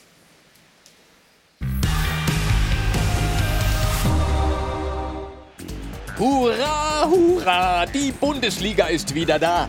knapp 60 Jahre jung und keine einzige Falte. Also, jedenfalls ist sie attraktiv und sexy wie lange nicht. Allen Unkenrufen zum Trotz, die das Fußballoberhaus schon auf dem absteigenden Ast sahen. Blödsinn! Diese Bundesliga kann vor lauter Kraft kaum laufen. So schaut's aus. Jetzt mal ganz im Ernst. In der Bundesliga spielt diese Saison sogar ein amtierender Europapokalgewinner. Und wenn die Eintracht-Fans ihren eigenen Torwart nicht mehr so einnebeln, dann klappt's auch besser in der Liga. So schaut's aus. Selbst die Aufsteiger machen diese Liga noch attraktiver. Schalke und Bremen, das sind zusammen elf Meisterschaften. Und bei allem Respekt, das klingt einfach ein bisschen prickelnder als Paderborn und Fürth. So schaut's aus. Als sich abzeichnete, dass Holland und Lewandowski die Liga verlassen, war die Sorge groß, dass damit die letzten Superstars das Weite suchen. Alles Unkenrufe, denn stattdessen gaben sich neue Topspieler die Klinke in die Hand. Boah, das ist doch der. Genau, Manet kommt und trifft. Und Delicht kommt und trifft. Und Nkunku, der frisch gebackene Fußballer des Jahres, ist immer noch da und er ist vielleicht bald wieder da. Und Musiala ist nicht nur da, sondern in einer beängstigenden Frühform. Und nach einer kleinen Luftveränderung ist mit Mario Götze sogar ein Weltmeister in die Bundesliga zurückgekommen. Gott sei Dank. So schaut's aus. Es gibt wirklich gute Gründe, sich auf die neue Saison zu freuen. Die Frauen haben schon eine Euphoriewelle losgetreten, auf der dürfen die Herren jetzt gern mal ein bisschen weiter surfen. Ob der Titelkampf in der Bundesliga nach zehn Jahren Langeweile tatsächlich wieder etwas spannender wird, schwer zu sagen. Aber die Tabelle lügt nicht. Und im Moment ist alles so eng beieinander. Selbst der Letzte liegt nur drei Pünktchen hinter den Bayern. So schaut's aus. Genau dein Humor, Stefan, ne?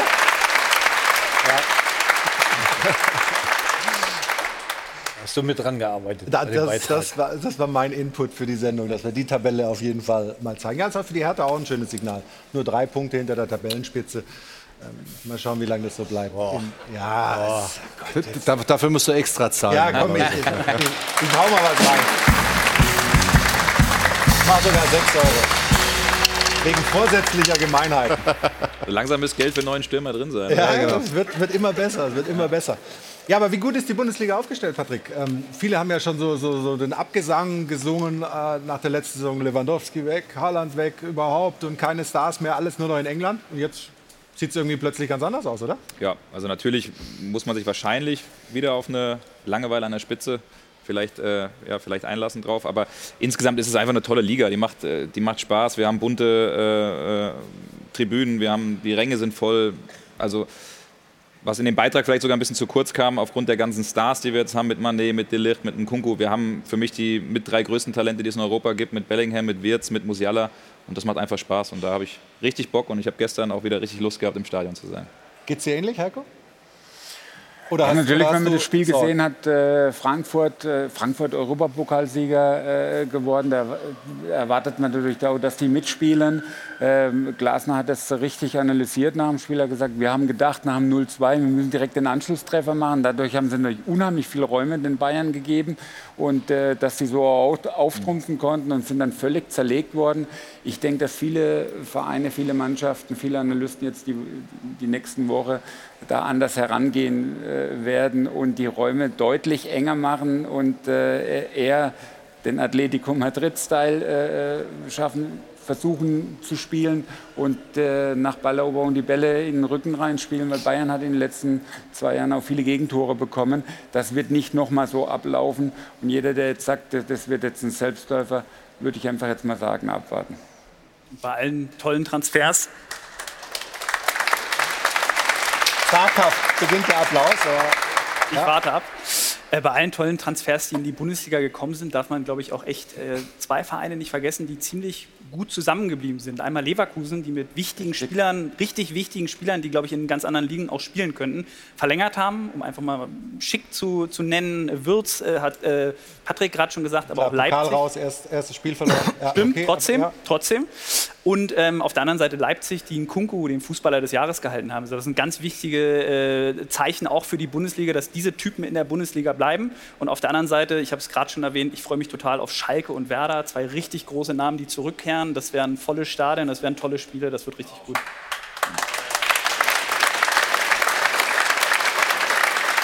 Durch die beiden Aufsteiger die Qualität der Liga insgesamt, also zumindest was die Namen angeht, äh, Ja, und deutlich verbessert. Attraktivität ja auch. Also da sind wirklich zwei äh, hochgekommen, die ja nun auch Fußball Deutschland beschäftigen.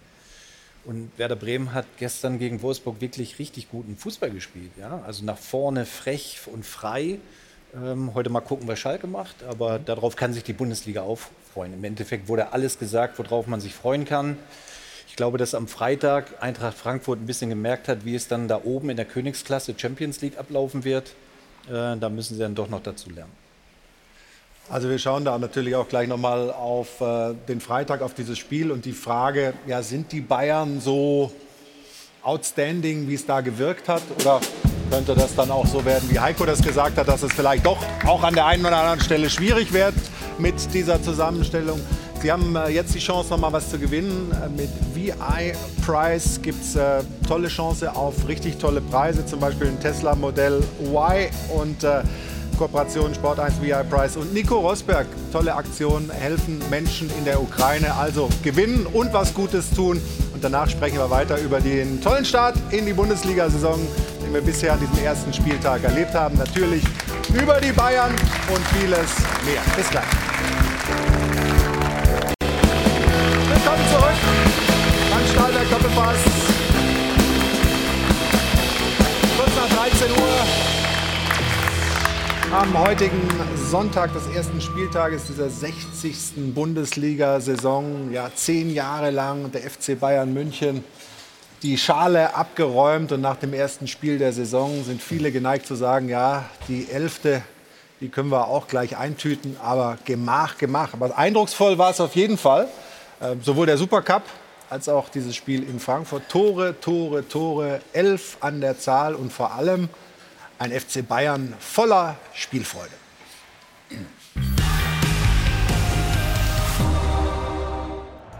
Was für eine Ansage, was für eine Machtdemonstration oder Wenn man ein bisschen fantasiert, Wirbelsturm äh, über Frankfurt. der Pyrorauch der Eintracht-Fans waberte noch über den Platz, als die Bayern längst ihr Feuerwerk gezündet hatten. Und Trainer Nagelsmann klang fast schon entschuldigend, als er über die Angriffsstärke seiner Mannschaft sprach. Wenn wir dann vorne den Ball haben, dann sind wir einfach auch sehr schnell, sehr kombinationsstark. Natürlich gab es Zweifel, ob die Bayern den Weggang von Torjäger Lewandowski würden kompensieren können. Auch intern. Klar, für uns war es auch alle interessant, wie kriegen wir das hin, den Levi-Abgang. Die Spannung ist mittlerweile der Erkenntnis gewichen, dass die Münchner im Angriff wohl noch variabler sind, temporeicher und schwerer auszurechnen mit dem Quartett Musiala, Müller, Manet und Gnabry. Ist äh, nicht so leicht zu verteidigen, wenn sagen wir, die vier, fünf Spieler vorne ins Zocken kommen, dann ähm, macht es Spaß, auch von außen zuzuschauen. Nicht für alle natürlich, aber immerhin sehr menschlich hat Torhüter Neuer den Gegnern ein Tor geschenkt. Und wüsste man es nicht besser, man hätte es glatt für einen Gnadenakt gehalten. Genauso wie die Tatsache, dass die Bayern in der zweiten Halbzeit das Tempo gedrosselt haben. So ein Stück weit normal, dass wir dann nicht mehr mit ja, der letzten Power die Situation angegangen sind. Doch die Spielfreude ist einfach umwerfend. Und als der eingewechselte Sané den Zuckerpass zum sehenswerten Schlusspunkt auf Musiala spielte, musste es auch der letzte Zweifler eingestehen. So unglaublich es klingt. Die Bayern haben Lewandowski verloren, aber Offensivpower dazu gewonnen.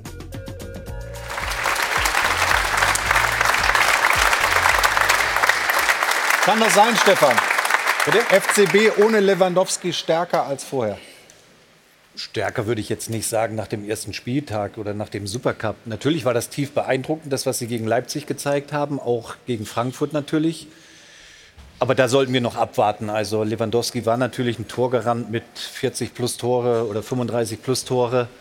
Das müssen die Jungs ja erstmal schaffen. Sie sind halt variabler geworden. Das ist schon echt stark mit unfassbar viel Tempo. Auch individuell jeder in der Lage, ähm, den Unterschied auszumachen. Ähm, das war eine Machtdemonstration, das muss ich, muss ich schon sagen. Aber sie haben auch nach wie vor Schwächen. Und, und das hat Kimmich vielleicht auch kurz angerissen. Ähm, Aber das war schon echt ein, ein, starker Tag für die Bayern in Frankfurt. Ist auch nicht einfach zu spielen. Ja? Du hast den Euroleague-Sieger da, volles Haus.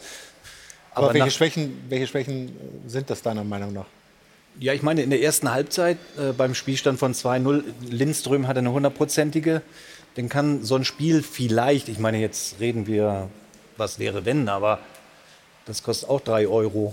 Nö, nö. Ähm, du kannst dann, immer dann zahlen. Der, dann der Kopfball von, von Puta äh, an, die, an die Latte. Also Möglichkeiten, du kannst nicht alles verhindern, ist auch keine Frage. Ähm, da musst du natürlich das Positive rausstellen. Das war schon echt tief beeindruckend, was die Bayern da demonstriert haben oder so wie sie gespielt haben. Heiko, für die Gegner, Nagelsmann hat es gesagt, schwer zu verteidigen. Wird man sich darauf einstellen können? Absolut schwer zu verteidigen. Brauchen wir nicht drum herum äh, reden. Aber Stefan hat es ja auch gerade gesagt, die hatten ja auch zwei Möglichkeiten. Wenn das 2-1 fällt, äh, dann sieht es vielleicht ein bisschen anders aus. Und äh, Oliver Glasner, hatte ich ja vorher schon gesagt, hat gemeint, ja, nach dem 2-0 haben die versucht, äh, gemeint, sie müssen direkt den, den, Gegentreffer zu machen.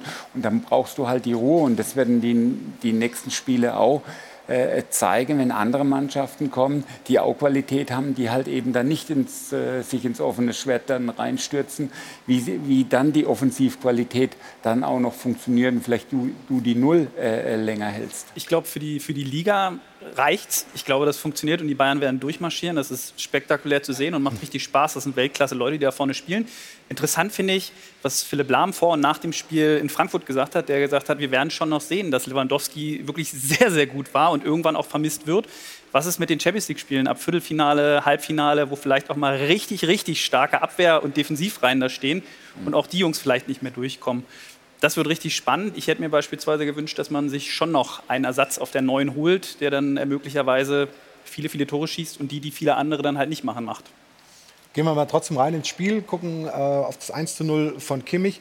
War dieser Rauch da in irgendeiner Form äh, ein Faktor oder Unsinn. Nein, glaube ich nicht, weil sonst hätte Trapp schon irgendetwas noch angezeigt. Das hat er nicht. Das sieht natürlich von hier oben jetzt ein bisschen dramatisch aus. Von unten hatte er aber einen freien Blick. Den hat er perfekt geschossen, Kimmich. Aber du von der Tribüne hast es nicht gesehen, oder? Äh, was den Rauch? Also, nein, nein, den Rauch schon, aber das Tor nicht so ungefähr, oder? Ja, also die Frage kam tatsächlich sofort auf. Ich war genau, ich war am Freitag ja auch im Stadion, habe dann äh, die Möglichkeit gehabt, mit, äh, mit, mit Kimmich und auch mit äh, Müller zu sprechen. Und die haben dann sind ja nach dem Tor auch sofort zu äh, dem Torwarttrainer gerannt weil er den Tipp eben gegeben hat, dass Kevin Trapp oftmals spekuliert auf die Flanke, die in den Strafraum kommt. Und da hat er eben einen Schritt zu früh rausgemacht. Ist halt ein klarer Torwartfehler. Und wenn er nur eine Mauer stellt, also eine Ein-Mann-Mauer, dann muss er die Seite halt auf jeden Fall zuhaben. Ja. Jetzt gucken wir auf das 4-0, ähm, wo man auch noch mal so ein bisschen diese Spielfreude, von der ich vorhin gesprochen habe, des FC Bayern sieht. Freddy, diese Jungs da vorne, alle brutale Geschwindigkeit, alle brutale Technik. Und eine Passsicherheit. Ähm, ja. Passsicherheit dazu noch. Ja. Jeder weiß, die Abläufe sind klar. Und Musiala ist jetzt nicht der bekannte Stürmer nochmal, aber der kommt halt immer aus der Tiefe und geht halt auch nach vorne in die Box rein. Und die Besetzung im Strafraum sieht man einfach, wie viele Leute dann plötzlich auch im Strafraum sind. Sie gehen nach und das ist das Entscheidende. Ja. Gerade ja, bei so einem Pass, das sind drei, vier Leute im Strafraum. Ja. Und jeder Pass ist eigentlich perfekt getimt wenn du siehst im Aufbau des Tores, ne, wie ballsicher sie sind, ja, mit dem ersten Kontakt schon, ja, der Ball liegt da, viel, bei vielen springt ja der Ball weg. Das ist halt der Unterschied, das ist Qualität. Auch das Verzögern von Müller in der Situation, dass er eben nicht ins Abseits reinläuft, dann, dass er den Ball rüberlupft. Also das ist schon ein ganz, ganz hohes Niveau. Für äh, Musiala momentan super Lauf. Ist der Mann gesetzt? In der ersten so, Elf? Wenn, er, wenn er so spielt, muss er gesetzt sein. Wenn das Leistungsprinzip, wovon ich mal ausgehe, zählt, mhm. ähm, dann ist er gesetzt, ja. Aber auch ein Kimmich war Weltklasse. Aber Sané ist hinten dran, ne? Noch mal ganz kurz, also ein Kimmich oder ein Upamecano und dann hast du ja schon diese Achse, die ja jede Mannschaft auch braucht. Ähm, das funktioniert und dementsprechend ist Sané vor, äh, hinten dran, ja. Gucken wir noch auf eine Szene, kein Tor gefallen ist. Ähm, Thomas Müller hat es nach dem Spiel schon vermutet, dass das ähm, ja, Social Media mäßig ein Hit werden würde. Das war auch so. Ähm, aber kann er wirklich was dafür, Stefan? Also der in, ja, das ja, was? Ist, das, nein, das sieht ja halt scheiße aus für ihn. ähm, aber man muss mal, also Jetzt nehmen wir mal die Vorarbeit von Gnabry. Ne? Also Ja. da liegt ja schon ein technischer, eben habe ich noch gesagt, sie sind alle technisch perfekt, aber da liegt ja schon ein technischer Fehler vor. Der er Ball den- war nicht gut, ja, nicht- Nein, nicht muss ihn mit perfekt. links spielen und nicht mit rechts. Dadurch macht er diese Bewegung. Mhm. Und dann spielt er den auch noch Müller auf den linken. Also er ist ja schon in der Vorwärtsbewegung, kriegt ihn auf den linken. Dann geht der Frankfurt-Spieler unten hin. Also es hört sich jetzt bescheuert an, aber Müller konnte gar nicht so viel in dieser Situation machen. Du hättest den gemacht, Heiko, oder? Nein, ich gebe ihm recht. ähm, der Ball verhungert ja fast. Ja, Und, schau mal, äh, wir er sehen's ist eigentlich noch schon mal. vor dem Ball und kriegt gar keinen Druck mehr mit dem linken drauf. Er ist so weit vorne. Also erstmal der Pass ist schon schlecht und jetzt äh, Ja. gut reinköpfen muss er ihn, aber ja. Eine schöne Szene. Werden wir immer mal wieder sehen. Mit den allen, allen Problem Archiven ist halt, irgendwie Thomas. Müller nimmt Situation, Ja. was bei Oliver Glasners Mannschaften eigentlich immer äh, Fakt war. Sie sind sehr gut organisiert, sie lassen äh, wenig zu, haben eine gute Restverteidigung geplant. Das ist in der Situation überhaupt nicht. Das wird es in Zukunft nicht mehr so oft sehen, solche Bilder von Frankfurt. Also auf jeden Fall natürlich eine kuriose Szene, der sich Jana jetzt auch noch mal annimmt, ne? Unbedingt, weil wenn Thomas Müller schon im Netz dazu aufruft, dass man das doch bitte kommentieren soll, das lässt sich das Netz natürlich nicht zweimal sagen. Erstmal seinen Post selbst auf Instagram. Stefan hat es gerade gesagt, das Zuspiel von Gnabry war, sagen wir mal, ausbaufähig. Das sieht er aber auch selbst so. Hat nämlich als erster kommentiert, sorry, Habib. Also, das wird so wahrscheinlich nicht mehr geben.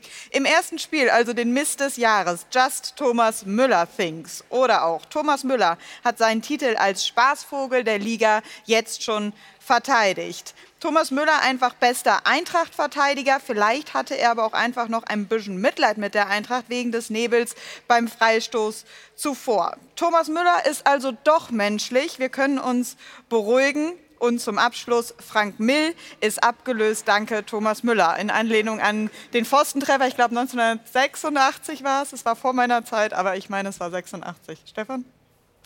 Drei Euro. Drei Euro. Ist fast ein bisschen gemein, oder? Mit Frank Mill zu vergleichen. Das Ding war ja noch mal, noch mal anders. Ja? Ja, Der- der Frank von- Mill kann es nicht vergleichen. Der Nee, ist ne? aufs leere Tor gelaufen im Endeffekt. Ne? Ja. Den mit rechts dann an den Pfosten. Rechts klassisch an den Pfosten. Ja, ja. ja genau. Aber äh, bleiben wir noch mal bei den Bayern. Sadio Mané. Ja, tolle, tolle Leistung natürlich von, von Hasan Salihamidzic und, und Crew, den zu holen, zu überzeugen, von Liverpool zu gehen. Der scheint schon richtig angekommen zu sein. Also in der Mannschaft, aber auch so beim Umfeld. Guck mal, schon, schon mit, dem, mit dem Megafon bei den Fans. Was macht so ein Weltstar aus? Also ist das der, der Unterschiedsspieler, den die Bayern dann einfach auch noch mal brauchen? Ja, es ist ein Weltstar, wie du richtig gesagt hast. Und äh, die wissen genau, wenn sie in solche Vereine auch kommen, dann wie, wie den FC Bayern, ob das von Liverpool nach Bayern oder umgekehrt, die akklimatisieren sich gleich auch mit den, mit den Spielern. Die haben eine gewisse Klasse, die, ja, die, die, die suchst du natürlich immer. Ja? Und das ist ein total fertiger Spieler auf höchstem Niveau. Es ist eigentlich egal, bei welchem Top-Club der spielt, der wird immer seine Leistung bringen und seine Tore machen. Ja. Total bodenständig halt auch. Ne? Das ist, glaube ich, auch ganz, ganz wichtig. Sieht man in den Interviews, die er gibt. Ähm, ist ein, ist ein Top-Transfer. Ähm, nicht nur Mensch, also nicht nur sportlich, aber auch menschlich, denke ich mal, für den FC Bayern. Wenn wir mal beim Sportlichen bleiben, was, was zeichnet ihn aus? Was sind seine, seine Stärken für dich, Heiko? Den kannst du ja auch äh, kaum faulen. Der hat eine Art, der weiß, wann er den Ball annehmen kann, wann er klatschen hab- lassen muss. ja. Und selbst wenn du den, du hast das Gefühl, wenn die den packen wollen, die kriegen den gar nicht. Der antizipiert es, der weiß das genau und wird ja auch kaum, äh, dass der mal am Boden liegt und äh, mit schmerzverzerrtem Gesicht äh, da, da liegt. Also das ist auch mit Härte dem zu begegnen ist schwer und dann diese unglaubliche Technik, diese unglaubliche Geschwindigkeit. Jetzt haben wir noch ein Thema aus dem Spiel, aus dem Eröffnungsspiel vom Freitag. Patrick, da hast du auch äh, was dazu getwittert, aber das wird uns Jana jetzt noch mal äh, näher bringen, nämlich das Thema Reaktion auf die Nationalhymne. Richtig? Die war lautstark, kann man auf jeden Fall sagen, beim Eröffnungsspiel am Freitagabend in Frankfurt gegen die Bayern. Patrick hat es für uns eingefangen auf Twitter. Wir hören einmal gerade rein.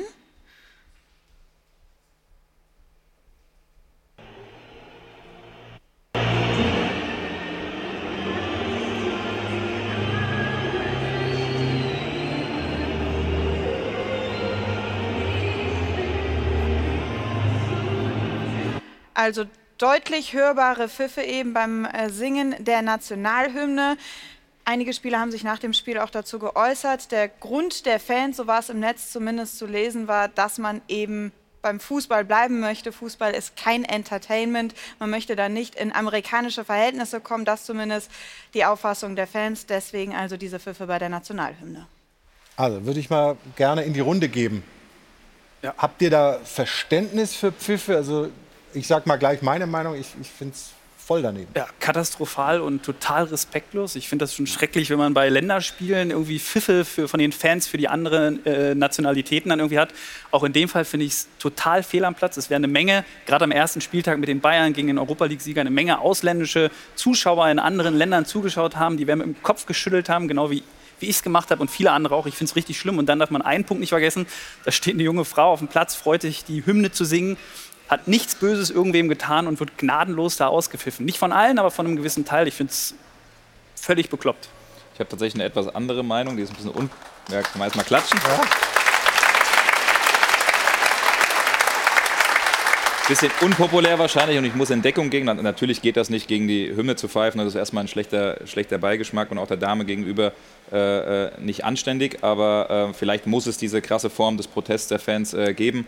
Äh, die Frankfurter, ich glaube, da war Fredi damals im Pokalfinale dabei, als Helene Fischer schon mal ausgebuht wurde. Aber nicht ist eine andere Geschichte, nicht bei einer Hymne. Aber nicht bei der Hymne. Ja, aber nicht bei der Hymne vor dem Spiel. Beim Pokalfinale gibt es auch die Hymne vorm Spiel. Ja. Ich glaube, es war auch tatsächlich, ich, ich sage ja, dass, dass man die Hymne ausbuht, das ist, das ist nicht in Ordnung, aber ich glaube, das war diese Gesamtzeremonie, die es gibt. Die Leute wollen das einfach nicht, dass man da noch mit 18 Mannschaften auf dem Platz und hier und da und äh, Aber- aber also, es es soll einfach nur darum gehen, dass man Fußball spielt und wenn das vielleicht irgendwann die Wirkung erzielt, dass, dass wir uns auf das reine Spiel in Zukunft äh, beziehen, finde ich es nicht verkehrt. Aber bei der Hymne an sich zu buhen, ist natürlich eine fatale Außenwirkung nach draußen. Finde ich aber. Bullshit, finde ich Bullshit. Ist ja auch weil, gut, Weil dass es gibt so zwei Veranstaltungen in der Bundesliga und das ist einmal das Eröffnungsspiel und einmal das DFB-Pokalfinale. Wenn du eine Hymne hörst, sollte dich das eigentlich mit Stolz erfüllen. Und dann pfeifst du nicht. Also kann ich überhaupt nicht nachvollziehen. In keinster Weise kann ich das nachvollziehen. Es geht gar nicht, es geht schon gegen die Sängerin, aber das kann ich nicht nachvollziehen. Überhaupt nicht. Wir machen eine kurze Unterbrechung, gehen gleich da noch mal rein, weil wir werden gleich noch einen weiteren Aber Gast wir haben. werden es nicht ändern, Entschuldigung. Nee, wir werden es nicht ändern. Aber der hat eine ähnliche Meinung wie du, Patrick. Wer das ist, verrate ich Ihnen gleich nach der Pause. Natürlich wollen wir auch noch von den zwei ehemaligen Torschützenkönigen wissen, wer könnte es denn diese Saison machen in der Bundesliga. Ist gar nicht so einfach, da einen äh, treffsicheren Tipp abzugeben. Das also nach einer Pause hier im Stahlwerk Doppelpass. Bis gleich.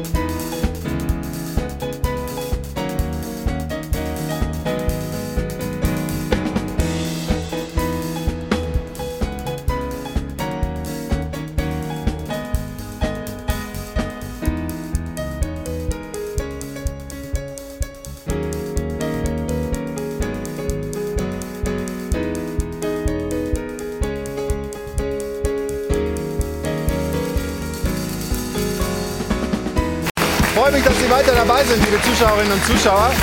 Und ich freue mich auf einen weiteren Gast. Und es geht mir fast gar nicht über die Lippen, den Mann hier Gast zu nennen. Das ist ja dein Wohnzimmer. Herzlich willkommen, Rudi Brückner. Hallo. Und ich habe erstmal, in der Pause habe ich erstmal meine Vitalwerte getestet. Weil wenn du zuletzt da warst, dann hast du irgendwie Corona oder war sonst irgendwie erkrankt. Zum Glück, ich bin bester Gesundheit. Du auch. Freue mich, dass du Ja. da bist. Und wir erzählen gleich, warum. Mhm. Aber zunächst, ich habe dich ja groß angekündigt mit einem Oha, Teasing. Ein Mann, der zur Nationalhymne vor dem Eröffnungsspiel der Bundesliga auch noch eine kontroverse Meinung hat, ähnlich wie seine. Warum meinst du, da hat die Nationalhymne nichts verloren? Also seit Jahren ja, sage ich schon immer wieder, das ist eine völlige Überhöhung des, der DFL. Weil ähm, wenn ein Baumarkt bei mir in der Nähe aufmacht, sage ich ja auch nicht zur Eröffnung spielen wir mal die Nationalhymne. Ich finde, die Nationalhymne ist ein wichtiges Gut und das, das kann man nicht einfach so mal beliebig einsetzen. Und dass die DFL das einfach macht, so vor dem Pokalspiel äh, der DFB oder eben auch die DFL vor, der, vor dem ersten äh, Spiel der Saison, ist völlig beliebig. Was soll das? Albern. Also insofern kann ich den äh, Ärger der, der Fans verstehen. Fand ich auch gut, dass sie gepfiffen haben, übrigens, im Gegensatz äh, zu allen anderen. Man darf die Nationalhymne auspfeifen, wenn sie zum falschen Zeitpunkt gespielt wird. Punkt. Ja, also das, da, da kann man, ja, gibt es äh, vereinzelten Applaus, kann man natürlich unterschiedlicher Meinung dazu sein. Aber da Manche will man sagen, fragen, wann ist denn der richtige Zeitpunkt, die zu spielen? Ja, zum Beispiel, wenn die Nationalmannschaft spielt, dann macht es ein bisschen Sinn. Ich habe da auch immer meine Zweifel, aber da sage ich, okay, Ja, aber die Nationalmannschaft deutsche spielt, Fußballliga Länderspiel. die, die, die Runde. Ja, aber die Frankfurt- deutsche Fußballliga Guck mal, beginnt Frankfurt ihre Runde. Und wir wollen weltweit wollen wir uns besser vermarkten. Heiko, Frankfurt gegen Bayern. Ich mache mal ein bisschen Vorschlag. Man könnte alle Hymnen spielen von allen Spielern der verschiedenen Nationen. Dann machst du, glaube ich, zwei Stunden später erst in Anfang. da hast du aber eine halbe Stunde Pfiffe. Ja, aber das ist doch Unfug. Ich sage doch deshalb nur, das ist so beliebig. Es, es macht keinen Sinn, wenn zwei Bundesligisten gegeneinander spielen, die Nationalhymne zu spielen. Warum? Wir wollen Fußball spielen und sehen. Das ist der entscheidende Punkt. Wir mal einer Meinung sind, Rudi. Finde ich gut. Siehst Hättest du nicht gedacht, oder was? Generationsübergreifend sozusagen. Ja, sehr gut, sehr gut. Also, äh, deine Meinung äh, ist dir unbenommen, keine Frage. Andere haben das Gefühl, okay, wenn, wenn, wenn die Flagge äh, gehisst wird, wenn die Nationalhymne Mhm. gespielt wird, dann bin ich mal ruhig, auch wenn ich es vielleicht deplatziert finde. Und äh, muss man, glaube ich, beides aushalten, dass es da unterschiedliche Meinungen dazu gibt. Aber, Aber du bist ja da schon beim richtigen Punkt. Du hast morgen Premiere hier bei Sport 1. Wir überlegen noch, ob wir die äh, Nationalhymne vor der Sendung spielen. Vor der Sendung. Als Auftakt. Und, und was werdet ihr in dieser Talksendung vor allem versuchen zu leisten?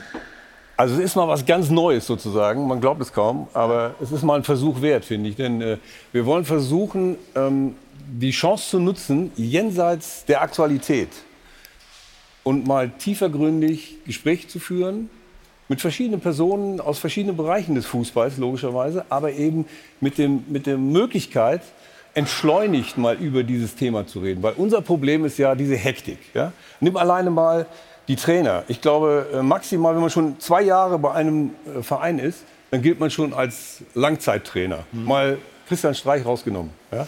Aber alle anderen sind ein, zwei Jahre, Heiko hat selber erfahren, du bist ein paar Monate da, schon wieder raus. Das ist keine Lösung. Und wo liegt da die Lösung? Und wie kann der Fußball sich entschleunigen, dass auch wieder viel da ist? Also ihr geht die Themen ein bisschen grundsätzlicher an, finde ich Mhm. toll, finde ich sehr, sehr spannend. Wer ist morgen bei der, bei der ersten Ausgabe äh, dein Gast oder deine, wer sind deine Gäste? Stichwort Trainer ist eben der Knackpunkt. Wir haben mal überlegt, wen nehmen wir denn da? Dann nehmen wir mal einen ganz alten, also noch älter als ich sozusagen. einen ganz alten, nämlich Winnie Schäfer. Ja. Die wenigsten wissen, zwölf Jahre war der beim KSC und danach wollte den in der Bundesliga kein Mensch mehr haben. Bis heute weiß man nicht warum. Beim VfB Stuttgart war ein paar Monate weg. Und dann ist er ins Ausland. Warum? Wie, was ist Freddy da passiert? wollten nicht haben. ja. Also was ist da passiert? Und, und wie ging es dann weiter? Wäre das mit einem Berater zum Beispiel besser gewesen? Und das Pendant dazu, bisschen jünger als Heiko in dem Fall, nämlich äh, Patrick Helmes, ja. der ja äh, auch Nationalspieler war, Leverkusen, Köln gespielt, aber irgendwie ist er als Trainer noch nicht angekommen. Warum nicht? Auch da, Berater, Fragezeichen. Und morgen, 21 Uhr, 21 Uhr geht's legt ihr los. los auf Sport 1. Rudi Brückner, der Talk. Ich werde zuschauen. Freue mich drauf. Ich auch. Ja, das ist gut. Das ist gut. Wenn du dabei bist, da geht nichts mehr Ja. schief. So, jetzt kommt Jana noch mal. Wir haben nämlich nicht nur hier bei uns im Phrasenschwein äh, durch so den ein oder anderen Satz hier äh, von uns in der Runde Geld eingesammelt, sondern auch unsere Zuschauerinnen und Zuschauer haben was gegeben, richtig? Ja, und die hatten die Spendierhosen an. Es ist einiges zusammengekommen. Wir sagen Danke an die Südtiroler Radler unter Hauenstadt, Viktoria Schlaus, Tunjai aus Dachau, Kevin und James vom Tabellenführer der zweiten Fußball-Bundesliga, Jan Regensburg, HG Feines aus Bad Homburg, die Klatschenbrüder TV Burg Solms, Jens Käfer, Bianca und TJ, Daniel Miliki und Jan Lechler. Knapp 200 Euro, vielen Dank, danke.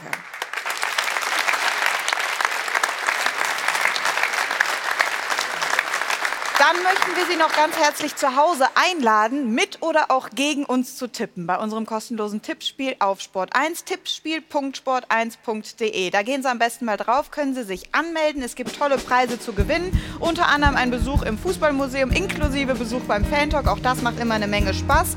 Ein Blick auf den aktuellen, äh, das aktuelle Ranking der Experten in unserer Tipprunde lohnt sich, denn ich bin auf Rang 2. Ich weiß nicht, wie oft das diese Saison noch passieren wird. Thomas Helmer, derzeit der Tabellenführer.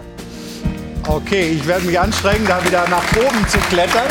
Bedanke mich bei der Runde für den heutigen Tag. Wer wird Torschützenkönig diese Saison? Schick. Schick. Was sagst du, Freddy? Wer wird Torschützenkönig? Äh, Patrick Schick. Patrick Schick. Also zweimal Schick, du sagst auch Schick. Okay, da haben wir unseren Favoriten ausgemacht. gehört, Anthony Modest. Okay. Wie immer eine kontroverse Meinung von Rudi Brückner. Dir toi toi toi für die Premiere morgen. Danke, der Runde. Nächste Woche Gerald Asamoah hier. Dann ist Thema Schalke 04 unter anderem. Schönen Sonntag noch, Bundesliga pur. Nochmal genießen die tollen Szenen aus dem ersten Spieltag. Danke. Tschüss.